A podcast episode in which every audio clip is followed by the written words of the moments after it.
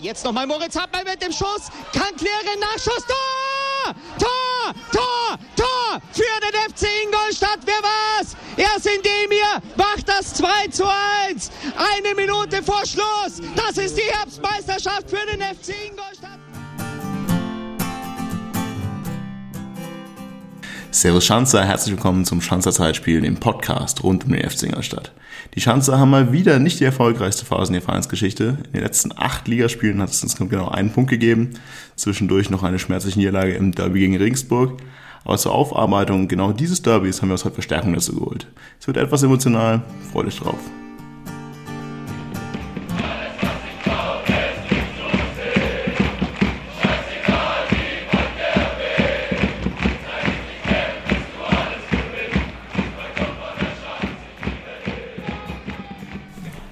Servus Schanzer, es ist mal wieder Länderspielpause und wir haben ein bisschen Zeit durchzuschnaufen zwischen zwei Niederlagen.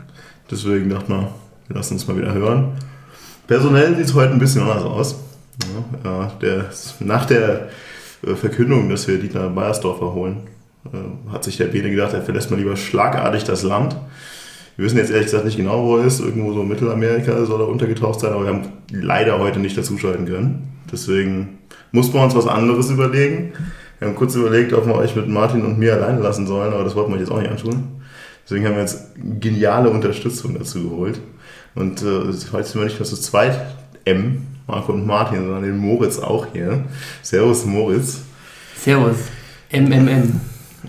Es wird gruselig. Es wird äh, gruselig mit M&M. Es könnte, könnte also etwas kompliziert werden. Wir sind uns erst nicht ganz so sicher, wie die Konstellation heute wird. Und ich bin mir auch nicht ganz sicher, ob du so den Bene heute eins zu eins ersetzt. Aber du kannst mir mal sagen, was deine, äh, deine Erwartung an deine eigene Rolle heute so ist. Ähm, ich denke mal, das Niveau wird sich sicherlich nicht zwingend erhöhen. Ähm, mhm. Ich denke, wir werden auf jeden Fall den einen oder anderen emotionalen äh, Überblick über die ganze Situation bekommen. Und ähm, auch mal ein paar Meinungen aus der aktiven Fanszene vertreten, wie die aktuelle Situation so läuft. Das ist super, du so, mit, mit so einer Derby-Niederlage ist das, glaube ich, immer ganz gut. Das ist genau die richtige Folge dafür. Ja, Martin, du schaust so ein bisschen verzweifelt neben mir. Hast du Angst? Ja, ich, ich glaube, wir müssen einfach nur die Zuhörerinnen und Zuhörer ein bisschen vorwarnen, dass das jetzt heute kein, keine aufbauende Stimmung wird, sondern das ist, glaube ich, eher so Selbsttherapie. Heute habe ich so zumindest ein Stück weit das Gefühl äh, aus dem Vorgespräch jetzt gehabt. Ja, ich bin sehr froh, dass du da bist, Moritz. Ich habe nämlich tatsächlich auch so ein bisschen ähm, ja, geladen und entsichert, was der eine oder andere sicherlich auch in den letzten Wochen in meinem Twitter-Account gemerkt hat, der mir folgt dass er doch etwas zurückhaltend war, so einige Monate, aber spätestens nach dem Regensburg-Spiel dann nicht mehr so viel Bock drauf.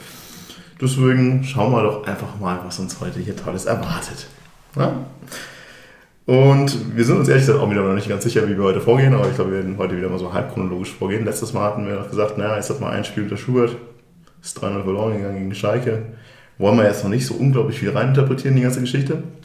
Jetzt hat man fünf Pflichtspiele mehr ich weiß nicht, ob wir ganz kurz vielleicht doch zum Aufbauen, ganz kurz, einen Tag nach unserer Aufnahme damals, gab es ein Testspiel gegen den Club. Ja. Sagenhaft. Also da haben wir doch alle auch gedacht, jetzt ist es Champions League, oder? Also ja. auf jeden Fall. Also 7-0 gegen, gegen Nürnberg. Also Spielergebnis ausgedruckt, an die Wand gehängt. Ein, ein, auf jeden ja. Fall. Auch deinen Enkeln schon mal vor. Stolz vor. drauf. Also ich denke mir, also das war auch so ein Spiel, wir haben aber auch ein Talent, immer wenn es um gar nichts geht, doch mal auch alles auszupacken, was wir noch irgendwo haben. Ja, aber ich finde, wurde jetzt auch nicht überbewertet. Gab ja irgendwie nur drei, vier, fünf äh, wirklich Artikel und Nachberichte und so weiter zu dem, zu dem Spiel. Also, was mich wundert, ist, dass es kein T-Shirt gab. ja, da hat irgendjemand geschlafen. Gladbach gegen Bayern hat direkt erstmal wieder ein T-Shirt gemacht. Deswegen hätte ich ja gegen Nürnberg, so ein 7-0 kann man doch immer so ein Schade. Naja, schade. Vergebene Chance wäre vielleicht einzige Möglichkeit, aber in der Winterpause gibt es sicherlich wieder irgendwelche Schals mit Aufholjagd. Ist auch schön, ja. Das wollen wir auch nicht übertreiben. Ja, aber wer jetzt dachte, da geht da richtig Euphorie raus und äh, danach hauen wir dann Kiel und Aue direkt mal so richtig schön aus dem Stadion, hat sich zumindest in Ansätzen getäuscht. Äh, direkt danach zwei unglaublich wichtige Spiele im Grunde gegen Kiel und Aue, die beiden äh, schärfsten Konkurrenten unten drin. Naja, ich meine, ich spreche wahrscheinlich weiter, so vier Punkte wären da schon ganz gut gewesen, wahrscheinlich. Ja, sicherlich mal kein Spiel von beiden zu verlieren. Das ist die Frage. Es ist jetzt kein Geheimnis, wird man jetzt groß keine äh, keine Spannung aufbauen. Wir haben einen Punkt geholt aus beiden Spielen.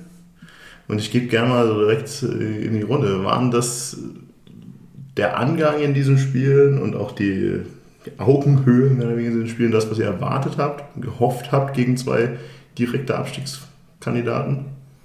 Ja, ich kann ja mal starten. Also für mich kannst du beide Spiele schon ein Stück weit irgendwie vergleichen, auch, auch von irgendwie vom Verlauf her. Nur eigentlich entgegengesetzt äh, die, die Rolle vom FCI in den zwei Spielen. Also ich finde gegen, gegen Kiel die deutlich aktivere Mannschaft gewesen ähm, im Heimspiel. Ähm, schon irgendwie die, bei der du dann am Ende auch irgendwie sagen musst, wahrscheinlich irgendwie dem Sieg ein Stück näher vielleicht gewesen. Ähm, mit Sicherheit auch, auch bemüht. Also da will ich jetzt das 1-1 sagen, ist, ist unterm Strich wahrscheinlich auch irgendwie leistungsgerecht. Es ist schon auch ein Spiel irgendwie insgesamt auf einem überschaubaren Niveau oder trifft wahrscheinlich auf beide Spiele auch irgendwie ein Stück weit zu. Aber zumindest irgendwie das, wo du am ehesten noch was Positives rausziehen konntest, nämlich dass da halt ähm, schon du das Gefühl hattest, dass, ja, dass wir dem, dem Sieg auch irgendwie näher waren und wenn irgendwie vielleicht ein, zwei, zwei Fügungen irgendwie noch anders laufen, dann, dann bist du da näher dran.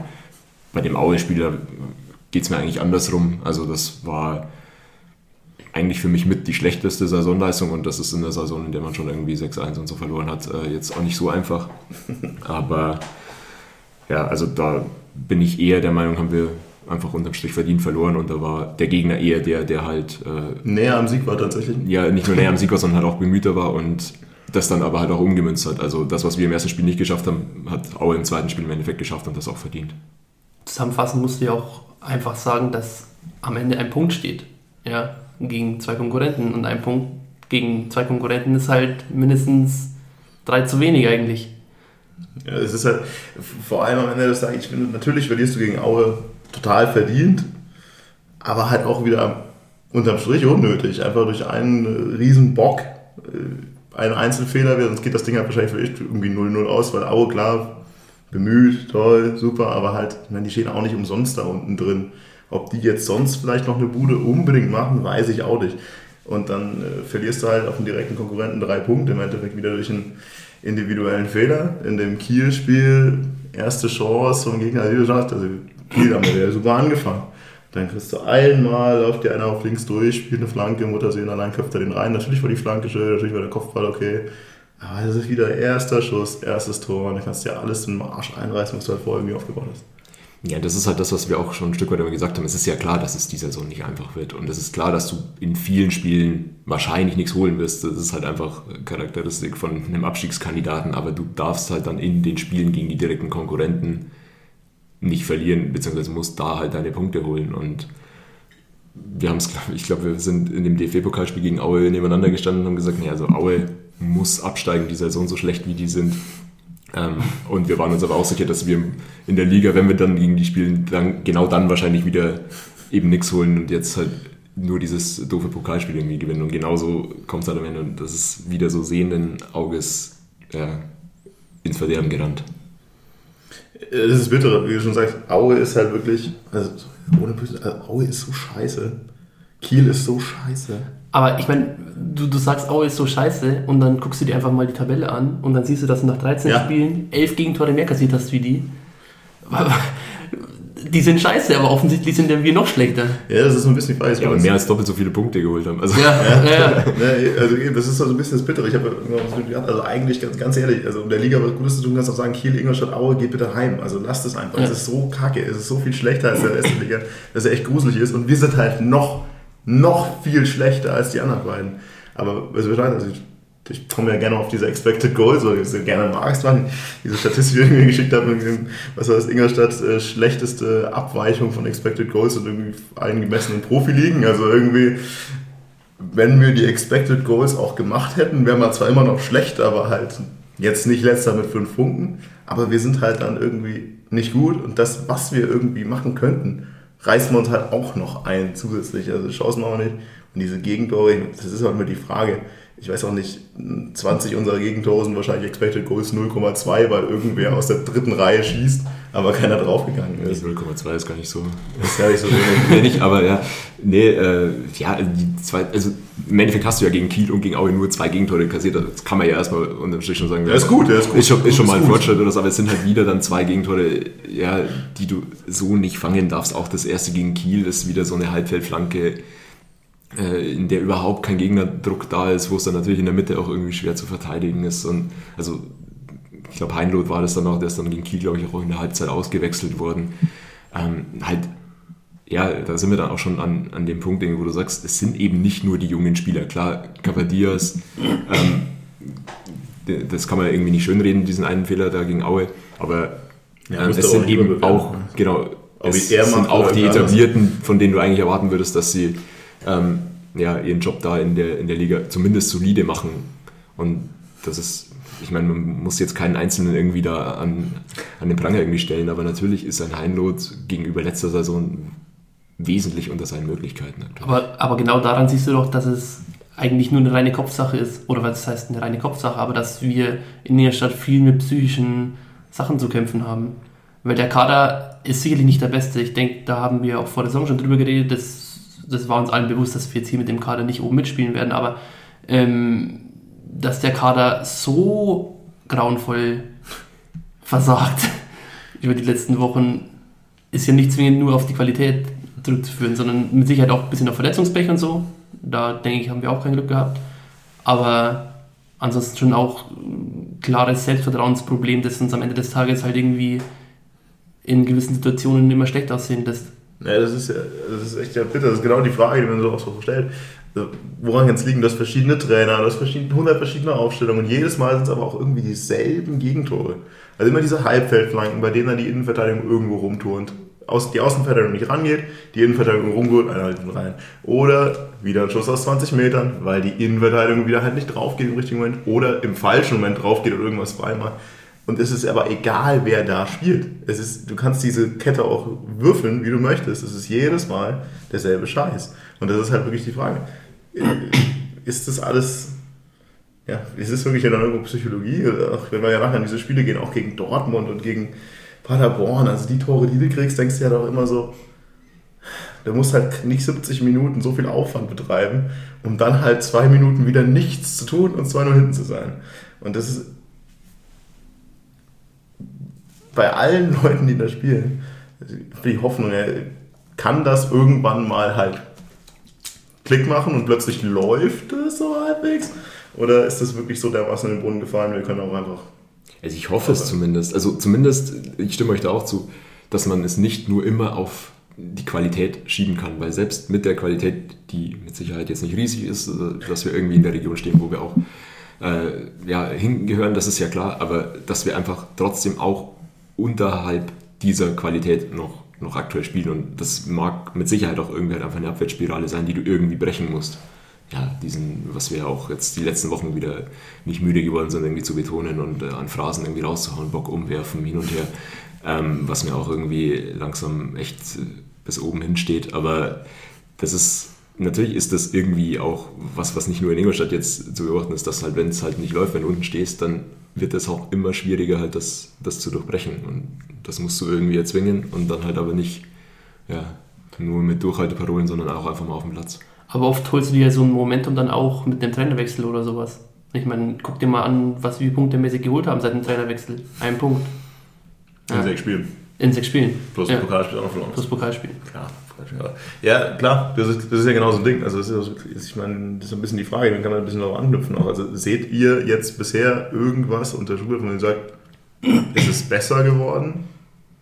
Ich, ich finde, du musst die Spiele unterschiedlich betrachten. Ich bin der Meinung, dass wir gegen Dortmund eine, eine bessere Leistung gezeigt haben, wie wir es in der Liga gemacht haben. Ich denke, es ist sicherlich ein ganz anderes Spiel, weil du halt überwiegend, oder du, überwiegend, du stehst halt hinten drin und versuchst, so lange wie möglich keine Bude zu kassieren aber zumindest gefühlsmäßig war so dem Kampfgeist im Dortmund-Spiel wesentlich näher an 100%, wie du das aus meiner Sicht in anderen Spielen gemacht hast. Ich weiß nicht, wie ihr das seht, aber ähm, als, als Zuschauer ist es in dem Dortmund-Spiel schon in, intensiver oder auch attraktiver gewesen. ähm, dir deinen Verein anzugucken, wie in einem Spiel gegen ja, Aue, gegen Regensburg jetzt am Ende? Ich bin da tatsächlich ein bisschen unschlüssig. Also ja, auf jeden Fall, also es war auf jeden Fall gut, sowieso. Und klar, jetzt hat dann Dortmund irgendwie auch mit so einer Mannschaft gespielt, weil du da vorne halt den Tigges drin hast, das schafft sogar Ingolstadt halbwegs zu verteidigen. Ähm, aber ja, ich finde, das habe ich mir auch so zwischendurch gedacht und das fände ich halt schon ein bisschen bitter. Und vor allem, wenn dann die Interviewer hörst, ja, oh, toll in Dortmund zu spielen. Mhm. Ja, fuck, also motivier dich bitte gegen in Aue und ist mir scheißegal. Du kannst, also mir wäre es echt lieber gewesen, die hätten sechs Stück gekriegt von Dortmund, passt schon. Hättest du dann irgendwie nach 15 Minuten gesagt, naja, wird eh nichts mehr, läuft, kann man jetzt auch egal. Ich meine, jetzt bin ich schon froh, dass sie nicht in die Verlängerung gekommen sind. Das wäre ja noch grauenhafter geworden. Dann hätten sie das Einzelne der Verlängerung verloren oder so. Aber irgendwie, ja, ich habe auch vom Gefühl da irgendwie noch mehr Motivation gesehen als halt bei den anderen Spielen. Und das fände ich halt bitter, aber es kann natürlich auch einfach nur ein Gefühl sein. Aber warum denkst du, ist es so? Oder was sagt der Martin dazu? Ist es, ja, ist es so, denkst du, weil es die große Bühne ist, das, das große Dortmund, das große Stadion, das, das Leute gucken dir zu? Ja, genau, aber das ist irgendwie die Frage. Also, wenn, dann, wenn das wirklich so ist, das ist natürlich ein bisschen schwierig, dann ist es halt richtig, richtig übel, weil naja, das Spiel ist halt don't care. Niemand interessiert ja. dieses Spiel. Niemanden. Scheiße. Da kommst du eh nicht weiter. Und selbst wenn, dann steigst du ab und bist in Dortmund weitergekommen. Toll. Denkst du, wir sind schon so weit, dass in dem einen oder anderen Spielerkopf im Hintergrund so eine große Bühne, ich kann mich mal zeigen, Mal ich gucken, was eher, passiert ist. Eher, dass es einfach natürlich was Besonderes ist. Also es geht, da geht es jetzt nicht um ums irgendwie sich jemand zu zeigen. Ich meine, das ist einfach nur menschlich, dass du halt einfach sagst, boah, geil, im Westfalenstadion zu spielen, äh, super. Und gegen so eine Weltklasse-Mannschaft oder gegen Spieler, die wahrscheinlich irgendwann nochmal ein ganz anderes Niveau auch haben, Bellingham hin und her. Ähm, Wolf. Ja. Krass. Birki. Ja, ähm, nee. Also natürlich kann ich das verstehen, aber also, das deckt sich schon so vom Gefühl her ein bisschen wie, wie bei euch auch, dass du halt äh, da irgendwie mehr das Gefühl hattest, auch, man muss es halt auch so aussprechen, irgendwie mehr als dann nach dem 0 zu 2 gegen Regensburg spätestens, äh, sich irgendwie die Bereitschaft in, in jeden Schuss irgendwie reinzuwerfen und so. Das ist halt dann unterm Strich einfach irgendwie ein bisschen deprimierend aus Fansicht zumindest, äh, wenn du irgendwie sagst, eigentlich wäre mir das Regensburg-Spiel jetzt doch wichtiger gewesen als jetzt irgendwie 2, 3 oder 5-0 in, in Dortmund.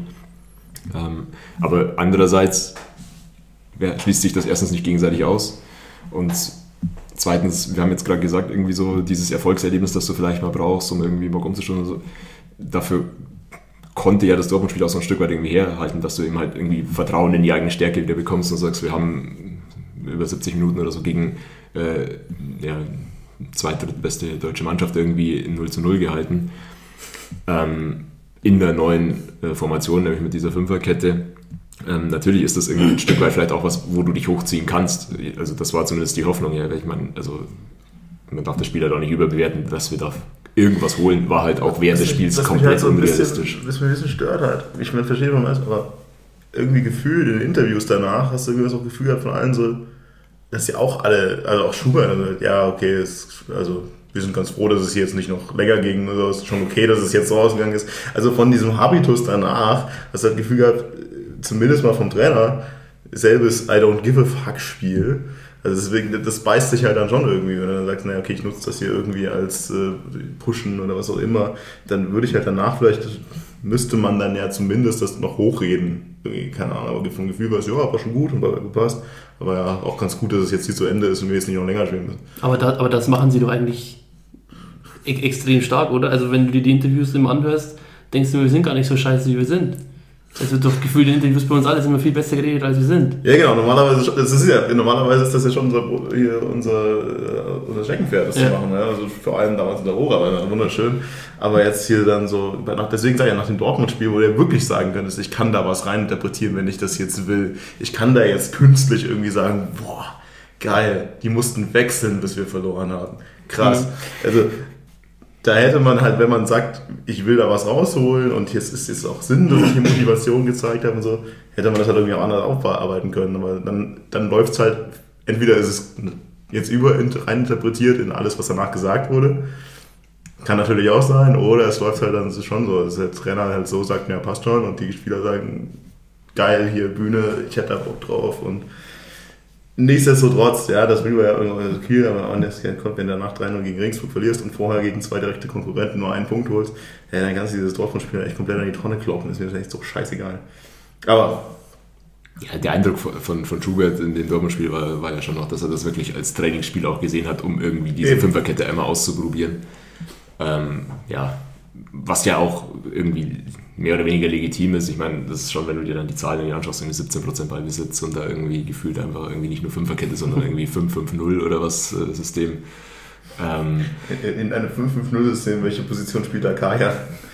ja, irgendwo in der zweiten Fünf halt irgendwas. So Also, wie Kayomi damals. Er macht auch alles.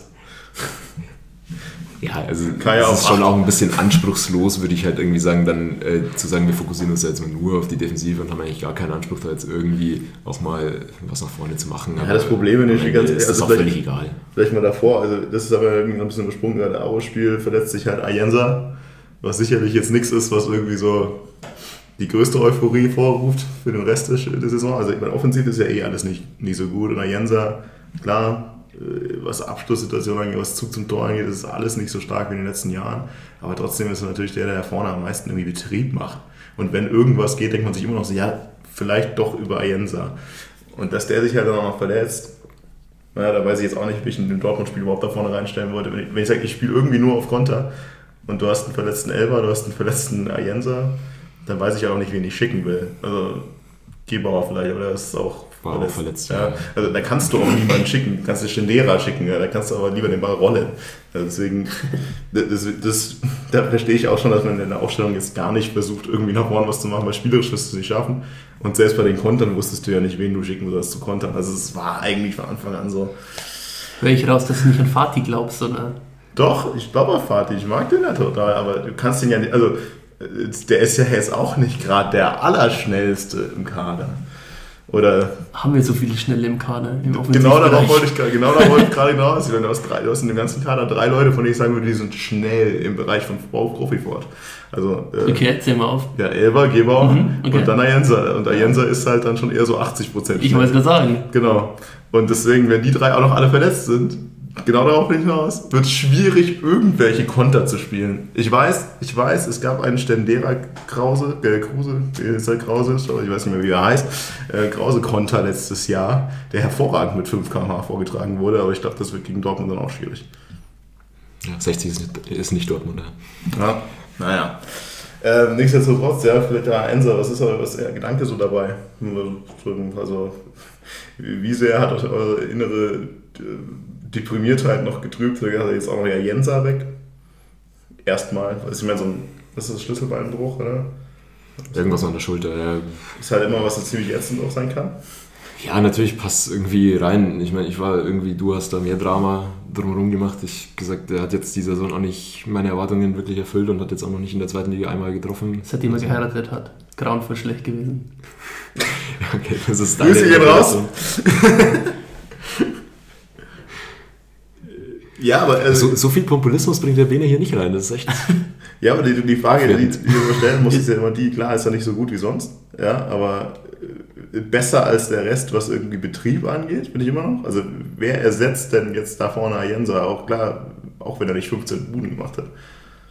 Nee, natürlich keiner. Also das kann, kann keiner jetzt irgendwie leugnen, dass das auch wieder ein schlimmer Ausfall ist. Ja, Dann Und- sei doch jetzt ein bisschen fatalistischer hier. ja ich habe ja auch ständig die Hoffnung gehabt, dass er halt einfach mal dann auch einschlägt und dann auch irgendwie einen Knoten bei ihm platzt, weil du hast ja schon das Gefühl immer noch gehabt, auch als er gespielt hat, dass er halt immer noch einer äh, der Spieler ist, die da am meisten Qualität davon mit reinbringen noch. Hast du Maxi Beiß vergessen? So, da habe ich nämlich jetzt gehofft, dass das kommt als äh, Ersatz. Kann man ja gleich mal, machen wir weiter, wir sind heute Agile. Ja. Was ist jetzt also Maxi Beister nach, wir springen so ein bisschen, ne? wir heben uns das Derby noch ein bisschen auf. Ja, wir heben uns das Schönste noch ein bisschen auf. Willst du noch eine Runde sachliche Diskussion führen, bevor die Noch ein Emotionen bisschen, genau, noch so ein bisschen Wohlfühlphase. Ähm, ja, Maxi Beister nach gefühlt ungefähr äh, vier Jahren auf der Bank und sieben Trainern in der Zeit. Mal wieder ein Startelf-Spiel Und dann? gegen, was war es, Paderborn. Mhm. Und dann, Moritz, erzähl's mir, was war? Wie Und- fandest du das? Also ganz mal jetzt ohne Sarkasmus, wie fandest du das, das äh, Ich fand ihn wirklich nicht schlecht. Ja. Ich fand, der hat, er hat schon offensive Ideen eingebracht. Der hat ja auch mindestens zwei gute Chancen. Ich erinnere mich an einen so einen, so einen Schuss, den, den irgendwie der Keeper ganz knapp hält. Ähm, Ich erinnere mich auch noch an einen, da stand er 10 Meter vom Tor. Da hat er dann taktisch, damit der Gegner nicht Abstoß haben kann, er hat, ja, direkt ins Seiten ausgeklärt. Das fand ich auch gut. Ja, aber also an für sich bin ich schon der Meinung, ich glaube, Martin wird es bestimmt anders sehen, aber ich bin schon der Meinung, dass seine Leistung gegen Aue mit die attraktivste auf Ingolstädter Seiten war.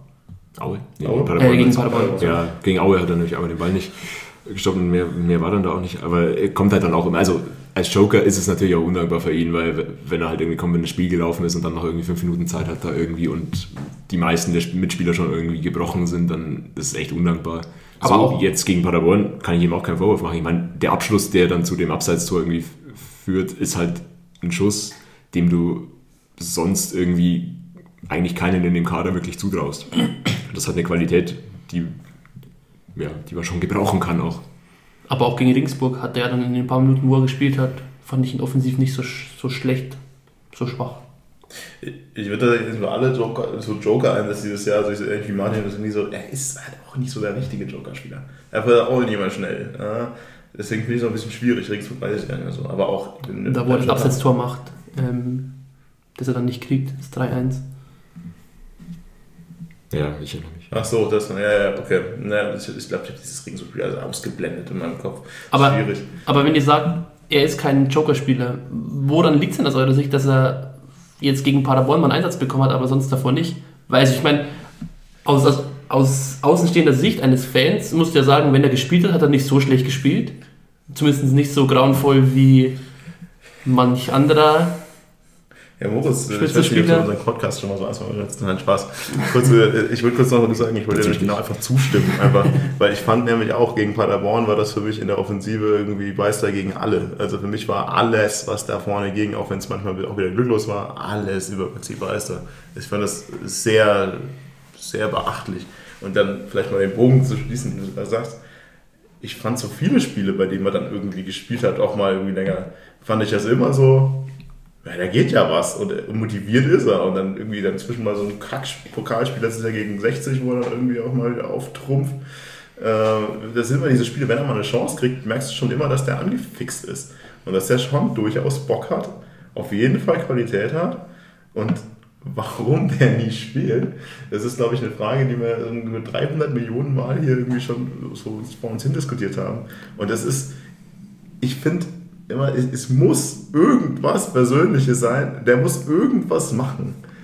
Ja, aber es, ist, es Trainer kann halt auch nicht, genau, es ist halt nicht der erste Trainer und, Der muss vom Verhalten irgendwie jedem und du bist halt auch bei den Trainings nicht dabei. Also ich meine, ich Ja, glaube, man, kann ja- man kann jetzt schon irgendwie raussehen, zum Beispiel, dass äh, Schubert irgendwie ein Cavadias-Fan ist und dass sich der wohl auch im Training irgendwie reinhat, weil der wird ja dann zum Teil noch irgendwie eingewechselt oder so auf Positionen, die er gar nicht äh, je in seinem Leben irgendwie gespielt hat oder so, nur damit er irgendwie quasi als Belohnung irgendwie für seine Trainings, also so kommt es zumindest bei mir an, was, was ich glaube äh, nicht irgendwie nicht mal kritisieren will, sondern einfach legitim finde, aber ähm, das Gegenteil muss ja dann irgendwie beweisbar sein, dass man halt irgendwie sagt, naja, eigentlich kann er wohl uns weiterhelfen, aber wenn er sich im Training nicht so rein ist reine Spekulation, aber es muss eigentlich mit der Es Trainingsleistung muss zusammenhängen. irgend sowas sein. Es ist, halt- ich meine, wenn du mal denkst, wie, wie viele Jahre ist er jetzt hier? Drei. Dreieinhalb. Oder? Ja, ja. Und in der Ja, Zeit ist er immer noch auf der Bank. Und dann geht es nach Ewigkeiten. Also vor allem, das ist ja das nächste Mysterium. Der ist ja auch fast immer auf der Bank, ohne zu spielen. Da fragst du dich natürlich, hier kann man da wieder spekulieren, ist das, ist das irgendein Vertrag, bei dem es heißt, er muss im Spieltagskader stehen oder was? Weil warum zur Hal also über den Schlüssel den Kopf, aber dann würde ich halt immer noch gerne wieder diese Frage von, warum nimmt ihn jeder Trainer auf die Bank, ohne ihn dann auch einzuwechseln? Ich meine, so unglaublich viele Joker-Einsätze hat er in den letzten Jahren auch nicht gehabt. Dieses Jahr ab und zu mal, aber er ist immer auf der Bank. Er ist irgendwie immer einfach zumindest auf der Bank. Und du kannst fünfmal wechseln. Du hast extreme Probleme in der Offensive. Du hast extreme Probleme auf den Flügeln. Und nie spielt Maxi Beister, klar. Du darfst auch nie vergessen, dass er ein Tor gegen Nürnberg gemacht hat, beim 7 zu 0. Und das ist er der Einzige. Kommt mir auch ein bisschen zu Der- kurz. der- Ja, der Einzige. würde es jetzt ein T-Shirt geben, wo das draufsteht, wäre es bei allen viel besser in Erinnerung. Ja. Ja. Ich denke, wir haben da auch eine große Marketinglücke, dass du keinen Maxi Beister ähm, Spielerschal anbietest für Das Problem ist, der Maxi hat seinen eigenen Merch. Mhm, stimmt. Das, ich glaube, das beißt sich nur ein bisschen. Ja, schwierig. Ich wollte mich an der Stelle sowieso noch bei dir entschuldigen, auch Marco. Es gab in Dortmund gab es vorm Spiel ähm, Spieltagsschals. Ähm, Okay. Dortmund, Dortmund Ingolstadt so, so Hälfte Hälfte Schals. Da wollte ich dir eigentlich einen mitnehmen. habe es dann aber nach dem Spiel leider irgendwie nicht mehr geschafft. Muss Ich, ich mich habe auch öffentlich gehört, entschuldigen. Du wolltest mir eigentlich so ein DFB-Programm mitbringen, aber der war dann schon weg, als du da warst. Auch da habe ich mich bemüht, ja. Aber waren andere schneller. Schade. Ich Ja. gehe auch mal stark aus, äh, davon aus, dass der Spieltagsschall schon längst ausverkauft ist, oder? Ja, ich meine, für, für Dortmund war das ein großes Spiel. Ich meine, wenn Ja. du das jetzt in Ingolstadt gehabt hättest, da wäre wahrscheinlich nichts gegangen. Für uns Mhm. ist das an der Tagesordnung, aber für Dortmund, äh, Wenn du bedenkst, äh, bei uns wären nie 30.000 Leute gegen Dortmund ins Stadion gekommen. Nie.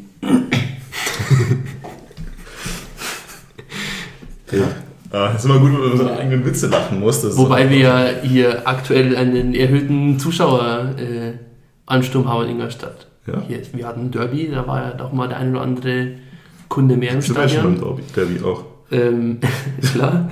Und wir hatten ein Spiel gegen Aue, wo man den einen oder anderen Fußballschüler und Schüler an für sich ins Stadion geschleppt hat. Ja, bei dem Ausspiel, war das das Ausspiel, war das das Spiel, ich irgendwie zu spät im Stadion war, was mich überrascht hat, dass mehr als 2000 Zuschauer kamen? ja, also Weil ich nicht auch das mitbekommen- größte Opfer, das irgendwie rum... Also, Weil ich nicht mitbekommen Dass habe, jedes Mal Fußball vom Ausspiel- dass du es irgendwie schaffst, Alter, dann irgendwie bei sowas noch irgendwie zu spät ins Stadion zu kommen, ist echt Ja, absurd. Ich, wenn ich 6000 Freikarten verteile, könnte ich vielleicht darüber nachdenken, dass die Leute auch ins Stadion müssen. naja, da kann ich nichts dafür, wenn ich dann an, wieder in der Corona, äh, im Corona-Testcenter da stehe. Nee, weißt du, das Kontrollzelt. Keine Ahnung. Egal, auf jeden Fall, ja. Ich fand es auch interessant gegen Aue, mal wieder ein paar Leute im Stadion zu haben. Ich, also es kommt dann immer so die Frage, das kann man, was, wer zurückversetzt in alte Zeiten mit komischen IG Metall. Äh, Freikarten und so, aber das kannst du ja wieder alles nicht mehr in einen Kamm stellen. Ich meine, das denke mir so, Ja, ich Schüler finde ich immer nett. Ja, ja. Also das ich auch finde ich immer nett. Und es ist immer die Frage, wel, also es ist immer, die- ich finde immer nur die Frage, wem du in welchem Extent irgendwie Freikarten irgendwie zur Verfügung stellst, dass ich schwierig finde. Also alles, was irgendwie Jugendbereich angeht, was Schulen und Schüler angeht, finde ich total gut. Ich finde das auch gut. Weil gerade in den Fußballschulen hast du ja auch junge Leute, die sich in einer gewissen Art und Weise mit dem Freitag identifizieren können, ähm, weil sie auch in solchen Fußballcamps sind. Und warum dann nicht einfach die Leute auch näher an den Verein bringen, ihnen auch mal zeigen, was im Stadion passiert. Du hast ja dann immer das, also das, das zieht sich halt auch immer irgendwie dann durch, dass immer wenn du solche Aktionen hast, dann denkst du dir halt jetzt ein geiles Spiel mit irgendwie auch offensiven Fußball und irgendwie einen Sieg und so und du holst da bestimmt so viele Leute ran, die das nächste Mal wiederkommen und dann ist es halt wieder irgendwie ernüchternd und jeder sagt am Ende, ja gut, dann, schön, dass ich es mal gesehen habe, aber das tue ich mir nicht nochmal an. Und ich fand, es war, es war irgendwie so ein eigentlich dankbares Publikum noch. Also, äh, ich, irgendwie hat man das Gefühl gehabt, ja, die haben Bock, jetzt am Ende dann doch noch irgendwie das Tor zu sehen. Und äh, irgendwie, obwohl die Leute dann, von dem denkst, so, okay, die Kunden, ja, wie du schon so nett sagst, äh, Moritz, es sind ja eher die, wo du denkst, boah, scheiße, hier was 1-1 gegen, ach, war das eigentlich gegen Kiel das Spiel, oder? Ja, Ich hab vorhin zwar Aue gesagt, glaube ich. Ja, gegen Kiel. Das war das gegen Kiel, Das das, Spiel. Kiel. Ähm, sorry, ja, das war natürlich das Kiel-Spiel, nicht das Ausspiel.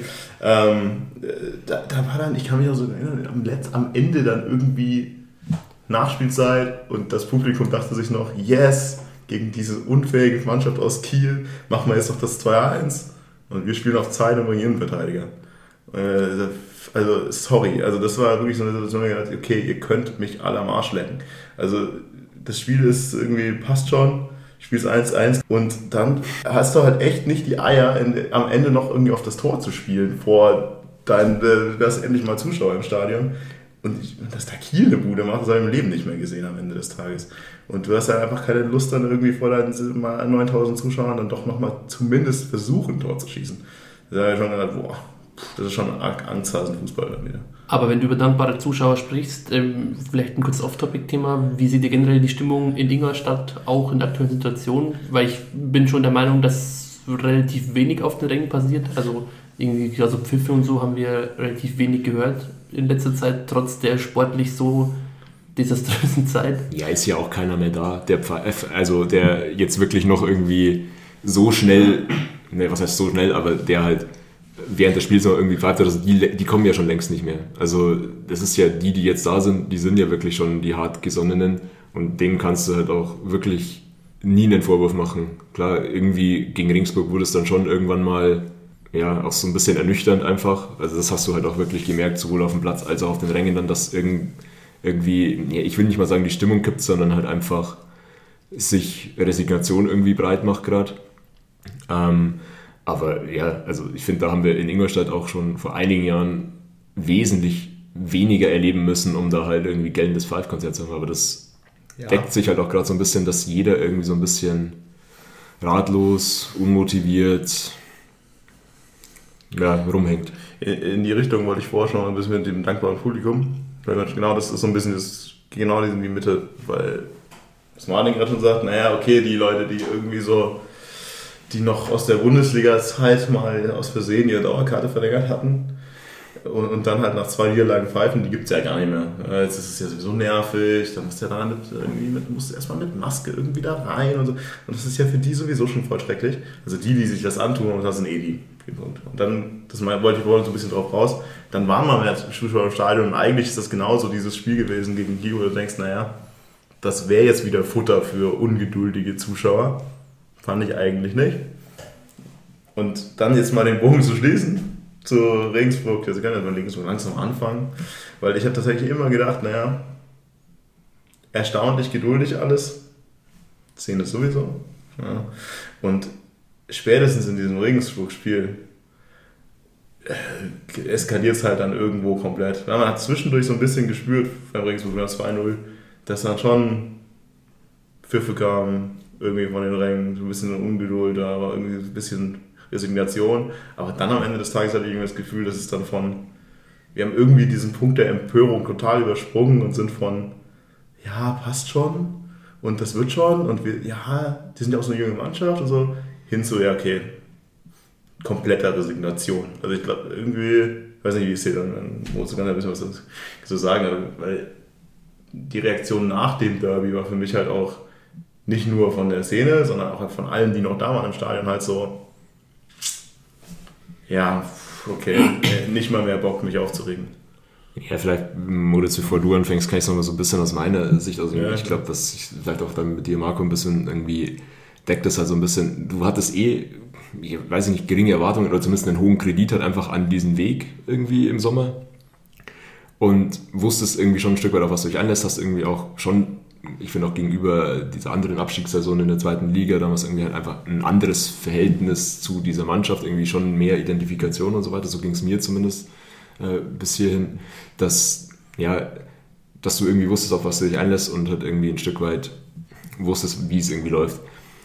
Und dann hat sich das jetzt aber so ein Stück weit irgendwie schleichend entwickelt, dass es halt trotzdem unter den Möglichkeiten ist, auch unter den Erwartungen geblieben ist und du dich trotzdem aber immer so ein Stück weit ja, noch auf dieses Derby irgendwie hingerettet hast, sozusagen, das kann so viel nochmal umstoßen und rausreißen und nochmal irgendwie Identifikation schaffen und so weiter.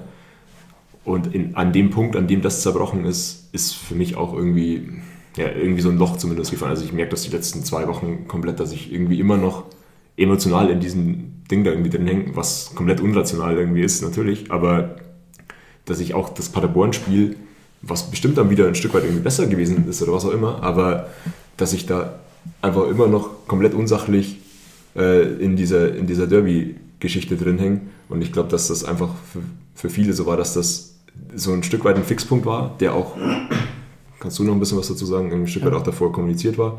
Und das hat einfach das Gesamt drumherum und Resultat komplett alles eingerissen hat. Ich denke, es hängt viel damit zusammen, dass die auch die Fans, auch die Szene davor auch nicht glücklich war, wie wir die Spiele vorgespielt haben. Ähm, sich aber alle immer mit der Hoffnung des, des Derby-Spiels, des Spiels gegen Regensburg halt immer versucht haben, die in Anführungszeichen Stimmung okay zu halten. Dass man halt immer gesagt hat, ja, wir sind aktuell schlecht, ähm, aber wir wollen die Stimmung nicht kippen vor dem Dingsburg-Spiel. Hast ja auch am Ende des Tages nichts davon, wenn die Stimmung schon davor kippt ähm, und du alle zum Ausmachst. Also hast du halt immer versucht, der Mannschaft zu sagen, was jetzt passiert ist, ist passiert. Akzeptieren wir in einer gewissen Art und Weise, aber gegen Regensburg muss halt alles funktionieren und muss dann auch der Kampfgeist und alles ähm, passen.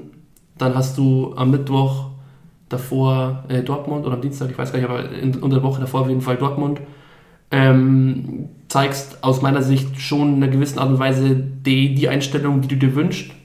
Ähm, und gegen Regensburg schaffst du es halt dann wieder nicht, was Zählbares zu holen, sondern kassierst halt eigentlich eher wieder drei Tore, machst vorne selbst keins Ob es jetzt zwingend immer dem Spielverlauf widerspiegelt oder nicht, weiß ich nicht, aber am Ende des Tages geht es ja auch nicht darum. Von Statistiken können wir uns nichts kaufen. Wenn du fünf Kilometer mehr rennst, aber halt nur hinterher rennst, dann holst du auch keine Punkte.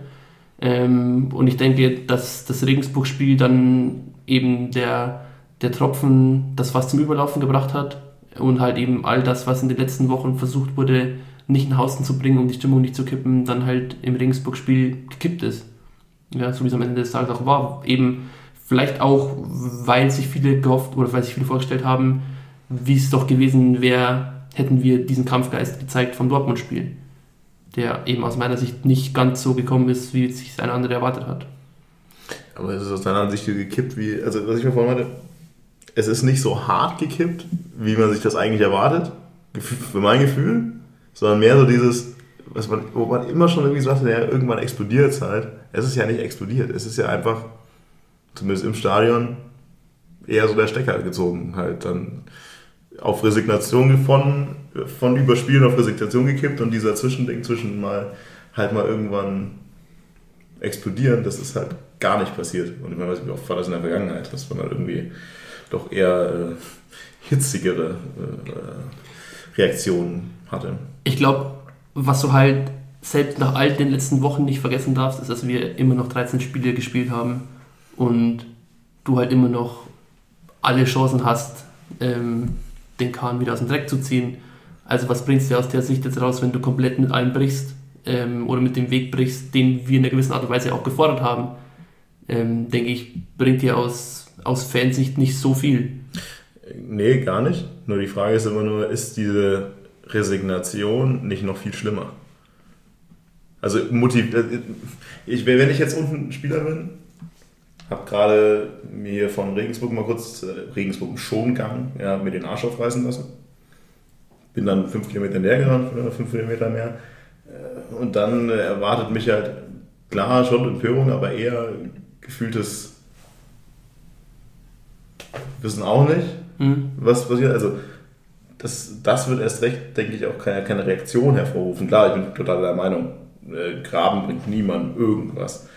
Nur ich habe, das hatte ich auch in der Vergangenheit immer das Gefühl, wenn du an den Punkt kommst, an dem du nicht mal mehr Bock hast, dich aufzuregen, bringt das halt noch viel, viel weniger Energie. das ist also, was ich ein bisschen komisch finde. Das ist so ein bisschen.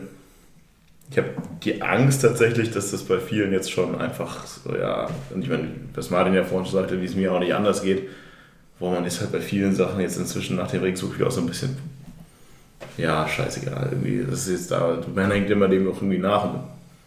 Aber ohne das halt total zu ventilieren. Ich glaube, du hast halt auch die große Frustration, dass du irgendwie nicht niemand nicht so richtig weißt, an wen du eigentlich die Wut ähm, irgendwie auslassen sollst. Also ich, ich tue mir unglaublich schwer, jetzt irgendwie zu sagen, das mache ich jetzt an Spieler XY fest oder keine Ahnung, irgendwie so wie es damals irgendwie mit Angelo 4 war oder so, da wusstest du, da, da konnte sich alle irgendwie darauf einigen, dass man sich auf den jetzt irgendwie einschießt. Und das ist irgendwie eine Figur, die sowieso unsympathisch ist und äh, auch irgendwie äh, mit Sicherheit schlechte Entscheidungen getroffen hat und so. Das war halt einfach irgendwie leichter. Jetzt hier, du weißt halt irgendwie nicht so recht, wem du eigentlich was vorwerfen kannst, willst und du willst es einfach nur irgendwie ausdrücken. Also das ist zumindest mein, mein Konfliktfeld irgendwie gerade. Ich weiß gar nicht, auf wen ich einfach irgendwie sauer sein soll. Ich bin einfach nur mit der Gesamtsituation unzufrieden. So. Ja, in die Gesamtsituation musst du ja auch noch einfügen, dass du irgendwie immer noch in Pandemiezeiten bist ähm, und sich halt da auch alles nicht so einfach ist. Ja. Du hast, wenn wir aus, nur aus fantechnischer Sicht sprechen, ähm, keinen wirklich super organisierten Support. Ähm, jetzt hast du in Ingolstadt wieder 2G-Regeln. Es, es sind schon immer auch viele von außen eintreffende Faktoren in der Gesamtsituation, die ja, einen unzufrieden machen lässt. Mal unabhängig vom ganzen Sportlichen, das halt unterirdisch ist. Ja. Ja, die Frage ist halt, du bist halt, du wirst halt einfach keine Energie draus ziehen. Das ist immer die Frage, ich war nie Spieler und stehe da rum, also ich will fragen, ob das, ob so eine Reaktion in eine gewisse Richtung war nach so einem Derby halt dann, ob sie, wie das passiert, ist ja immer die Frage, ob jemand dann halt eine Trotzreaktion zeigt und dann geht's besser oder ob das nicht halt jetzt noch mehr so in den Strudel verhilft, wenn man halt von außen sich so denkt, ja, also geil genug, um das jetzt zu, positiv zu pushen, das ist definitiv nicht. Aber wir wissen auch nicht, ob wir sauer sein sollen, deswegen können wir auch irgendwie nicht sauer sein. Es ist halt sicherlich nicht, weil es weiterführt.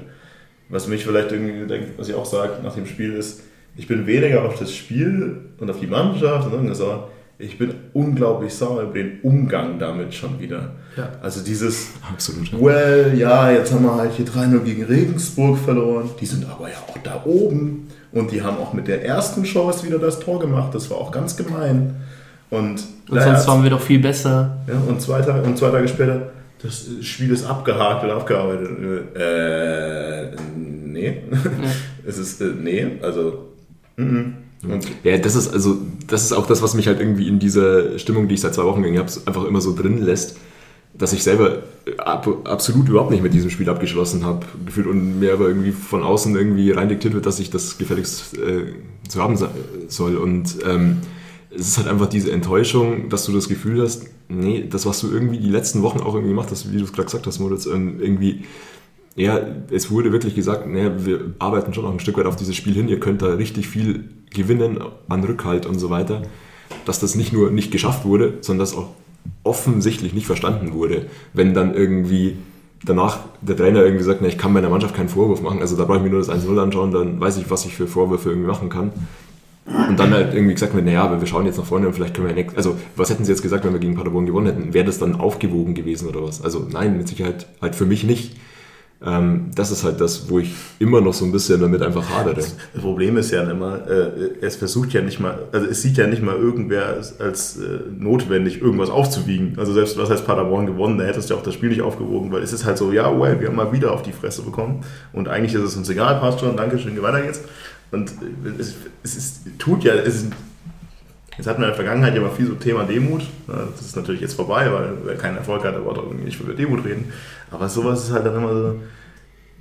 Die Mannschaft hat einen riesen Kredit gehabt für dieses Jahr. Für den Weg, wie sie gehen, auf der Außenseiterrolle, die sie haben. Sie hat, aber wenn man halt weil immer weiter diesen Kredit verspielt und sich überhaupt nicht anmerken lässt, dass man einem bewusst ist, das ist wieder der Demut, dass man den Kredit halt wirklich irgendwann einfach mal verspielt hat. Und das ist spätestens nach 3 zu 0 verlieren gegen Regensburg, letzter sein, jetzt zwischen was sechs Punkte hinter dem Relegationsphase, noch, noch mehr, sieben, ah, mhm. keine Ahnung. Ähm, dann ist halt auch irgendwann mal der Kredit weg. Dann kommen wir wieder zu diesem Thema, wenn du keine Reaktion drauf bekommst, ist es vielleicht auch einfach das falsche Zeichen. Ich, also ich persönlich glaube, dass, dass es auch generell schwer ist aus fantechnischer Sicht. Ich meine, guck dir diesen Regensburg-Tag einfach mal an du hast alles auf diesen Tag, also all die letzten Wochen hast du immer wieder schön geredet oder in Anführungszeichen akzeptiert mit dem Verweis auf das Regensburg-Spiel, dass es da eben zählt. Du hast dann auf der Südtribüne ein ordentliches Bild, hast eine Choreo zum Einlauf, hast eine gute Stimmung, die nach neun Minuten ihren ersten Bruch erleidet, weil du halt wieder ein guten Tor kassierst. Wieder so ein Tor, weil der Regensburger Spieler bis zur Grundlinie durchläuft und wir halt irgendwie so einen Meter davor den Arm heben, von wegen der Ball wird schon ins Ausgehen, kassierst ein Gurkentor, bis einzeln hinten. So. Dann, dann plätschert das Spiel so dahin, dann hast du nach der Halbzeit aus unerklärlichen Gründen wieder eine Bombenstimmung auf der Kurve.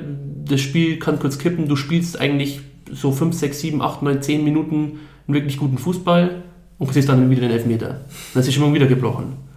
Ja, und dann kassierst du dann am Ende natürlich das 3-0, klar, aber ich glaube, es ist schon auch aus Fansicht schwer, den Tag dann so zu akzeptieren oder auch irgendwie zu verarbeiten, um dann ja aus den Emotionen heraus eine, eine richtige Antwort an, an das Spiel, an die Spieler zu geben, ist, denke ich, dann schon auch schwer.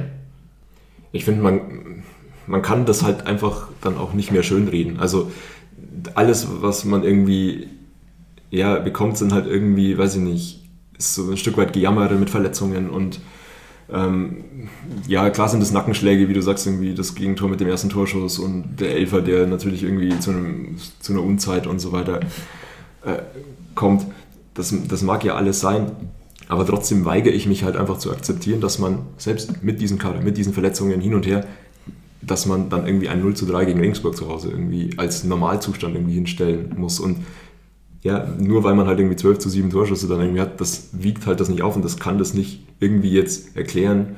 Äh, ihr habt irgendwie vorher immer gesagt, naja, wir sind viel in der Ärger Wir sind sogar insgesamt weniger gelaufen. Also wir sind einen Kilometer weniger gelaufen als, als Regensburg.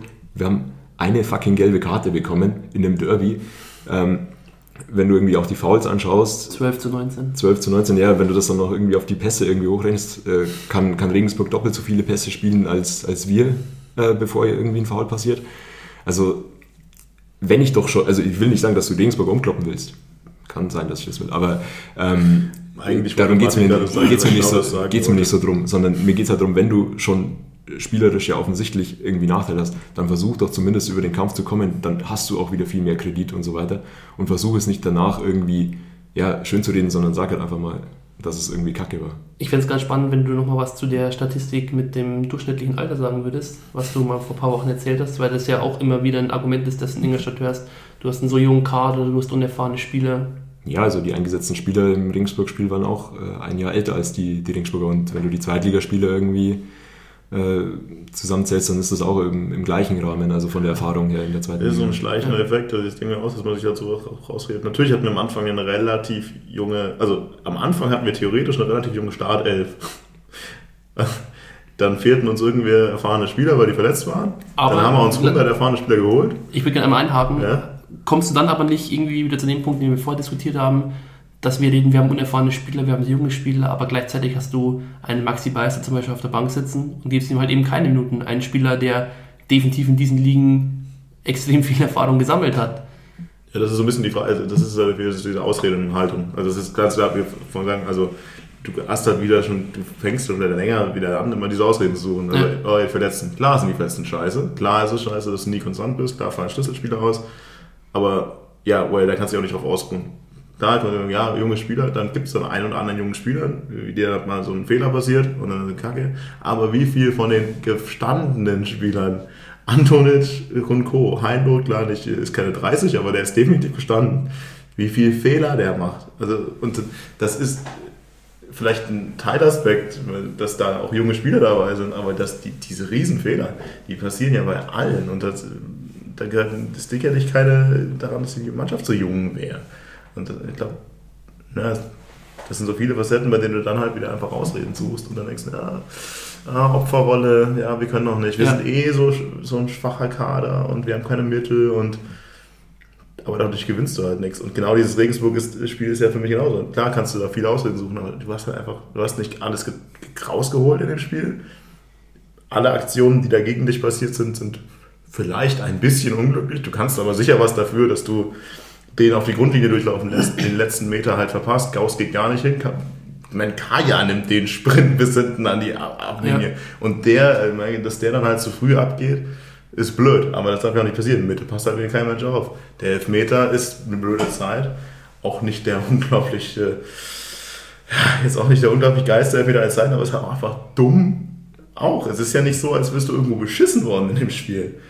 Und alle Situationen, die gegen dich laufen, da hast du schon deinen Teil zu. Und dann am Ende immer zu sagen, ja, mh, blöd, ist halt. Ja, und zu allem, was du jetzt gerade sagst, zu einem 3 zu 0 und so weiter, die ganzen Chancen, die Regensburg ja auch noch zusätzlich und so weiter hat, kommt noch dazu, dass du halt einfach ein Stück weit irgendwie das Gefühl hast, dass die noch nicht mal 100% geben mussten. Ja. Also, dass die nicht mal den besten Tag Ja, hatten, dass die noch nicht mal, ich glaube, alle besten Spieler irgendwie eingesetzt haben und so weiter.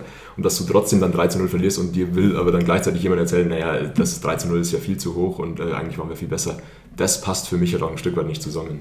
Und eigentlich beschreibt es doch auch unser Problem ganz gut, dass dann Marcel Gauss der ist, der die zwei besten Chancen im Spiel hat. Und beide irgendwo footballmäßig 20 Meter übers Tor haut.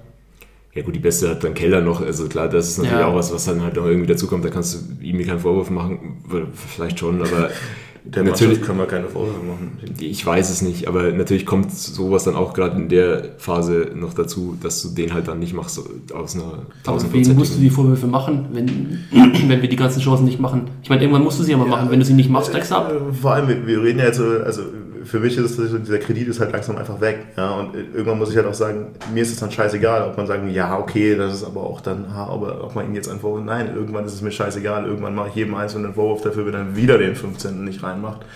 Und das ist halt genau das, was ich vorhin meinte mit diesem mit dem Kredit. Den Kredit hast du dir halt einfach sehr, sehr, sehr hart aufgespielt. Und du brauchst jetzt nicht denken, dass du jetzt weitermachen kannst in diesem Habitus und das nächste Spiel Ich meine, jetzt verlierst du gegen Paderborn nicht so richtig. Verlierst gegen Paderborn 2-1. Klar war das alles irgendwie ganz nett, aber halt wieder eine Paderborner Mannschaft, die einen Rotz gespielt hat, 90 Minuten. Was die für eine Scheiße gespielt haben, dann wären die nicht da oben, wenn die das ganze Jahr so spielen würden. Und dann brauchen die zwei Situationen, in dem halt einfach der Michel mal kurz mit dem Arsch wackelt und da hinten fallen alle um wie die Dominosteine und du bist 2-0 hinten. Was du ja im Paderborn-Spiel auch nicht vergessen darfst aus meiner Sicht ist, dass du 10 Minuten nach der Halbzeit durch einen Elfmeter in Füllung gehen kannst. Ihn aber halt unfassbar schlecht schießt da, den, den kann jeder ah, Ich habe schon schlechtere Elfer auch gesehen. Ja, aber da kommen wir wieder zu also, nee, nee, Das ist jetzt wieder, wieder die Frage, machst du dem Keller Vorwurf, machst du dem Kutschke Vorwurf? Natürlich, ja. klar, es sind also, Riesenchancen. Du musst, musst, du musst für einen erfahrenen Zweitligaspieler wie Kutschke in labert, so einer Situation ist das der Kommentator halt wieder was von, ja, also der Kutschke, der hatte ja auch Magen-Darm und dass der überhaupt so durchspielt heute, das ist voll toll. Dann schießt den scheiß Elfmeter ja, nicht. Wenn, wenn das ein Grund gewesen wäre, dann schießt er den Elfmeter nicht. Ja. Aber das ist mir scheißegal. Also dem muss den rein. Der war scheiße geschossen. Der war einfach nicht gut geschossen. Ich glaube, generell waren die paar Minuten nach der Halbzeit schon echt unglücklich. Ich erinnere mich, du machst dann das Tor, das dir der VAR wieder wegnimmt, weil ich weiß gar nicht, wer stand denn im Abseits? Kutschke, Kutschke. Kutschke, der den Ball irgendwie so gar nicht berührt, sondern halt im Abseits steht, weil er einen Gegenspieler irritiert, irritiert hat oder so. Unglücklich dann kassierst du dir innerhalb von acht Minuten die beiden Buden, dann macht Kajas 2-1. Du könntest 2-2 schon machen, aber bringst halt irgendwie auch wieder nicht auf die Kette. Am Ende ist es wieder, am Ende ist es wieder Tag, du hast wieder, das hat man das ja auch schon ein paar Mal, du hast einen Gegner, der eigentlich besser ist, theoretisch, aber halt überhaupt keinen Sahnetag hat, weil er auch nicht muss so richtig. Und dann reißt dir halt wieder alles selber ein, macht den scheiß Elfmeter, dann will ich sehen, wie Paderborn da jetzt erstmal, also dann müssen sie halt erstmal durch Beton kommen. Und so, so gut wie wir Beton machen. Ne? äh, aber ich meine, die beiden Tore sind halt wieder symptomatisch. Also das Ding, der mich gesagt nicht einmal, okay, gucke ich halt mal, was passiert, wenn ich jetzt ins 1 gegen 1 gehe. Ach, das war ja einfach, oh, gehe ich nochmal ins 1, oh, das war ja auch einfach, ja, mach mal rein. Ja. Und beim zweiten Ding, ist ja auch alles frei, der, der, zieht den einfach nur in die Mitte, niemand fühlt sich da irgendwie zuständig und da muss einen Fuß reinhalten. Und dann kannst du, bei Vormeinte, dann kannst du 70 Minuten von mir aus gar nicht so schlecht sein und einem Gegner, der keinen guten Tag hat oder kann jetzt nicht sich voll verausgabt, Parolie bieten. Aber es bringt dir halt nichts, wenn du dann, obwohl du mit Fünfer, ja, du spielst wieder mit Fünferkette, du spielst wieder mit 300 Defensiven und trotzdem kriegst du zwei so Gegentore für nichts. Dann weiß ich halt irgendwann noch nicht mehr, ja gut, was machen wir? Also was ja, rauskommen. Der Aufwand und der Ertrag passt da halt auch wieder nicht zusammen. Also ich denke nicht, dass das Paderborn-Spiel jetzt nur Anlass irgendwie was gibt, negativ zu reden, aber ich habe es halt vorher auch gesagt, ich bin halt noch nicht so wirklich weit, um das Positive wirklich zu sehen.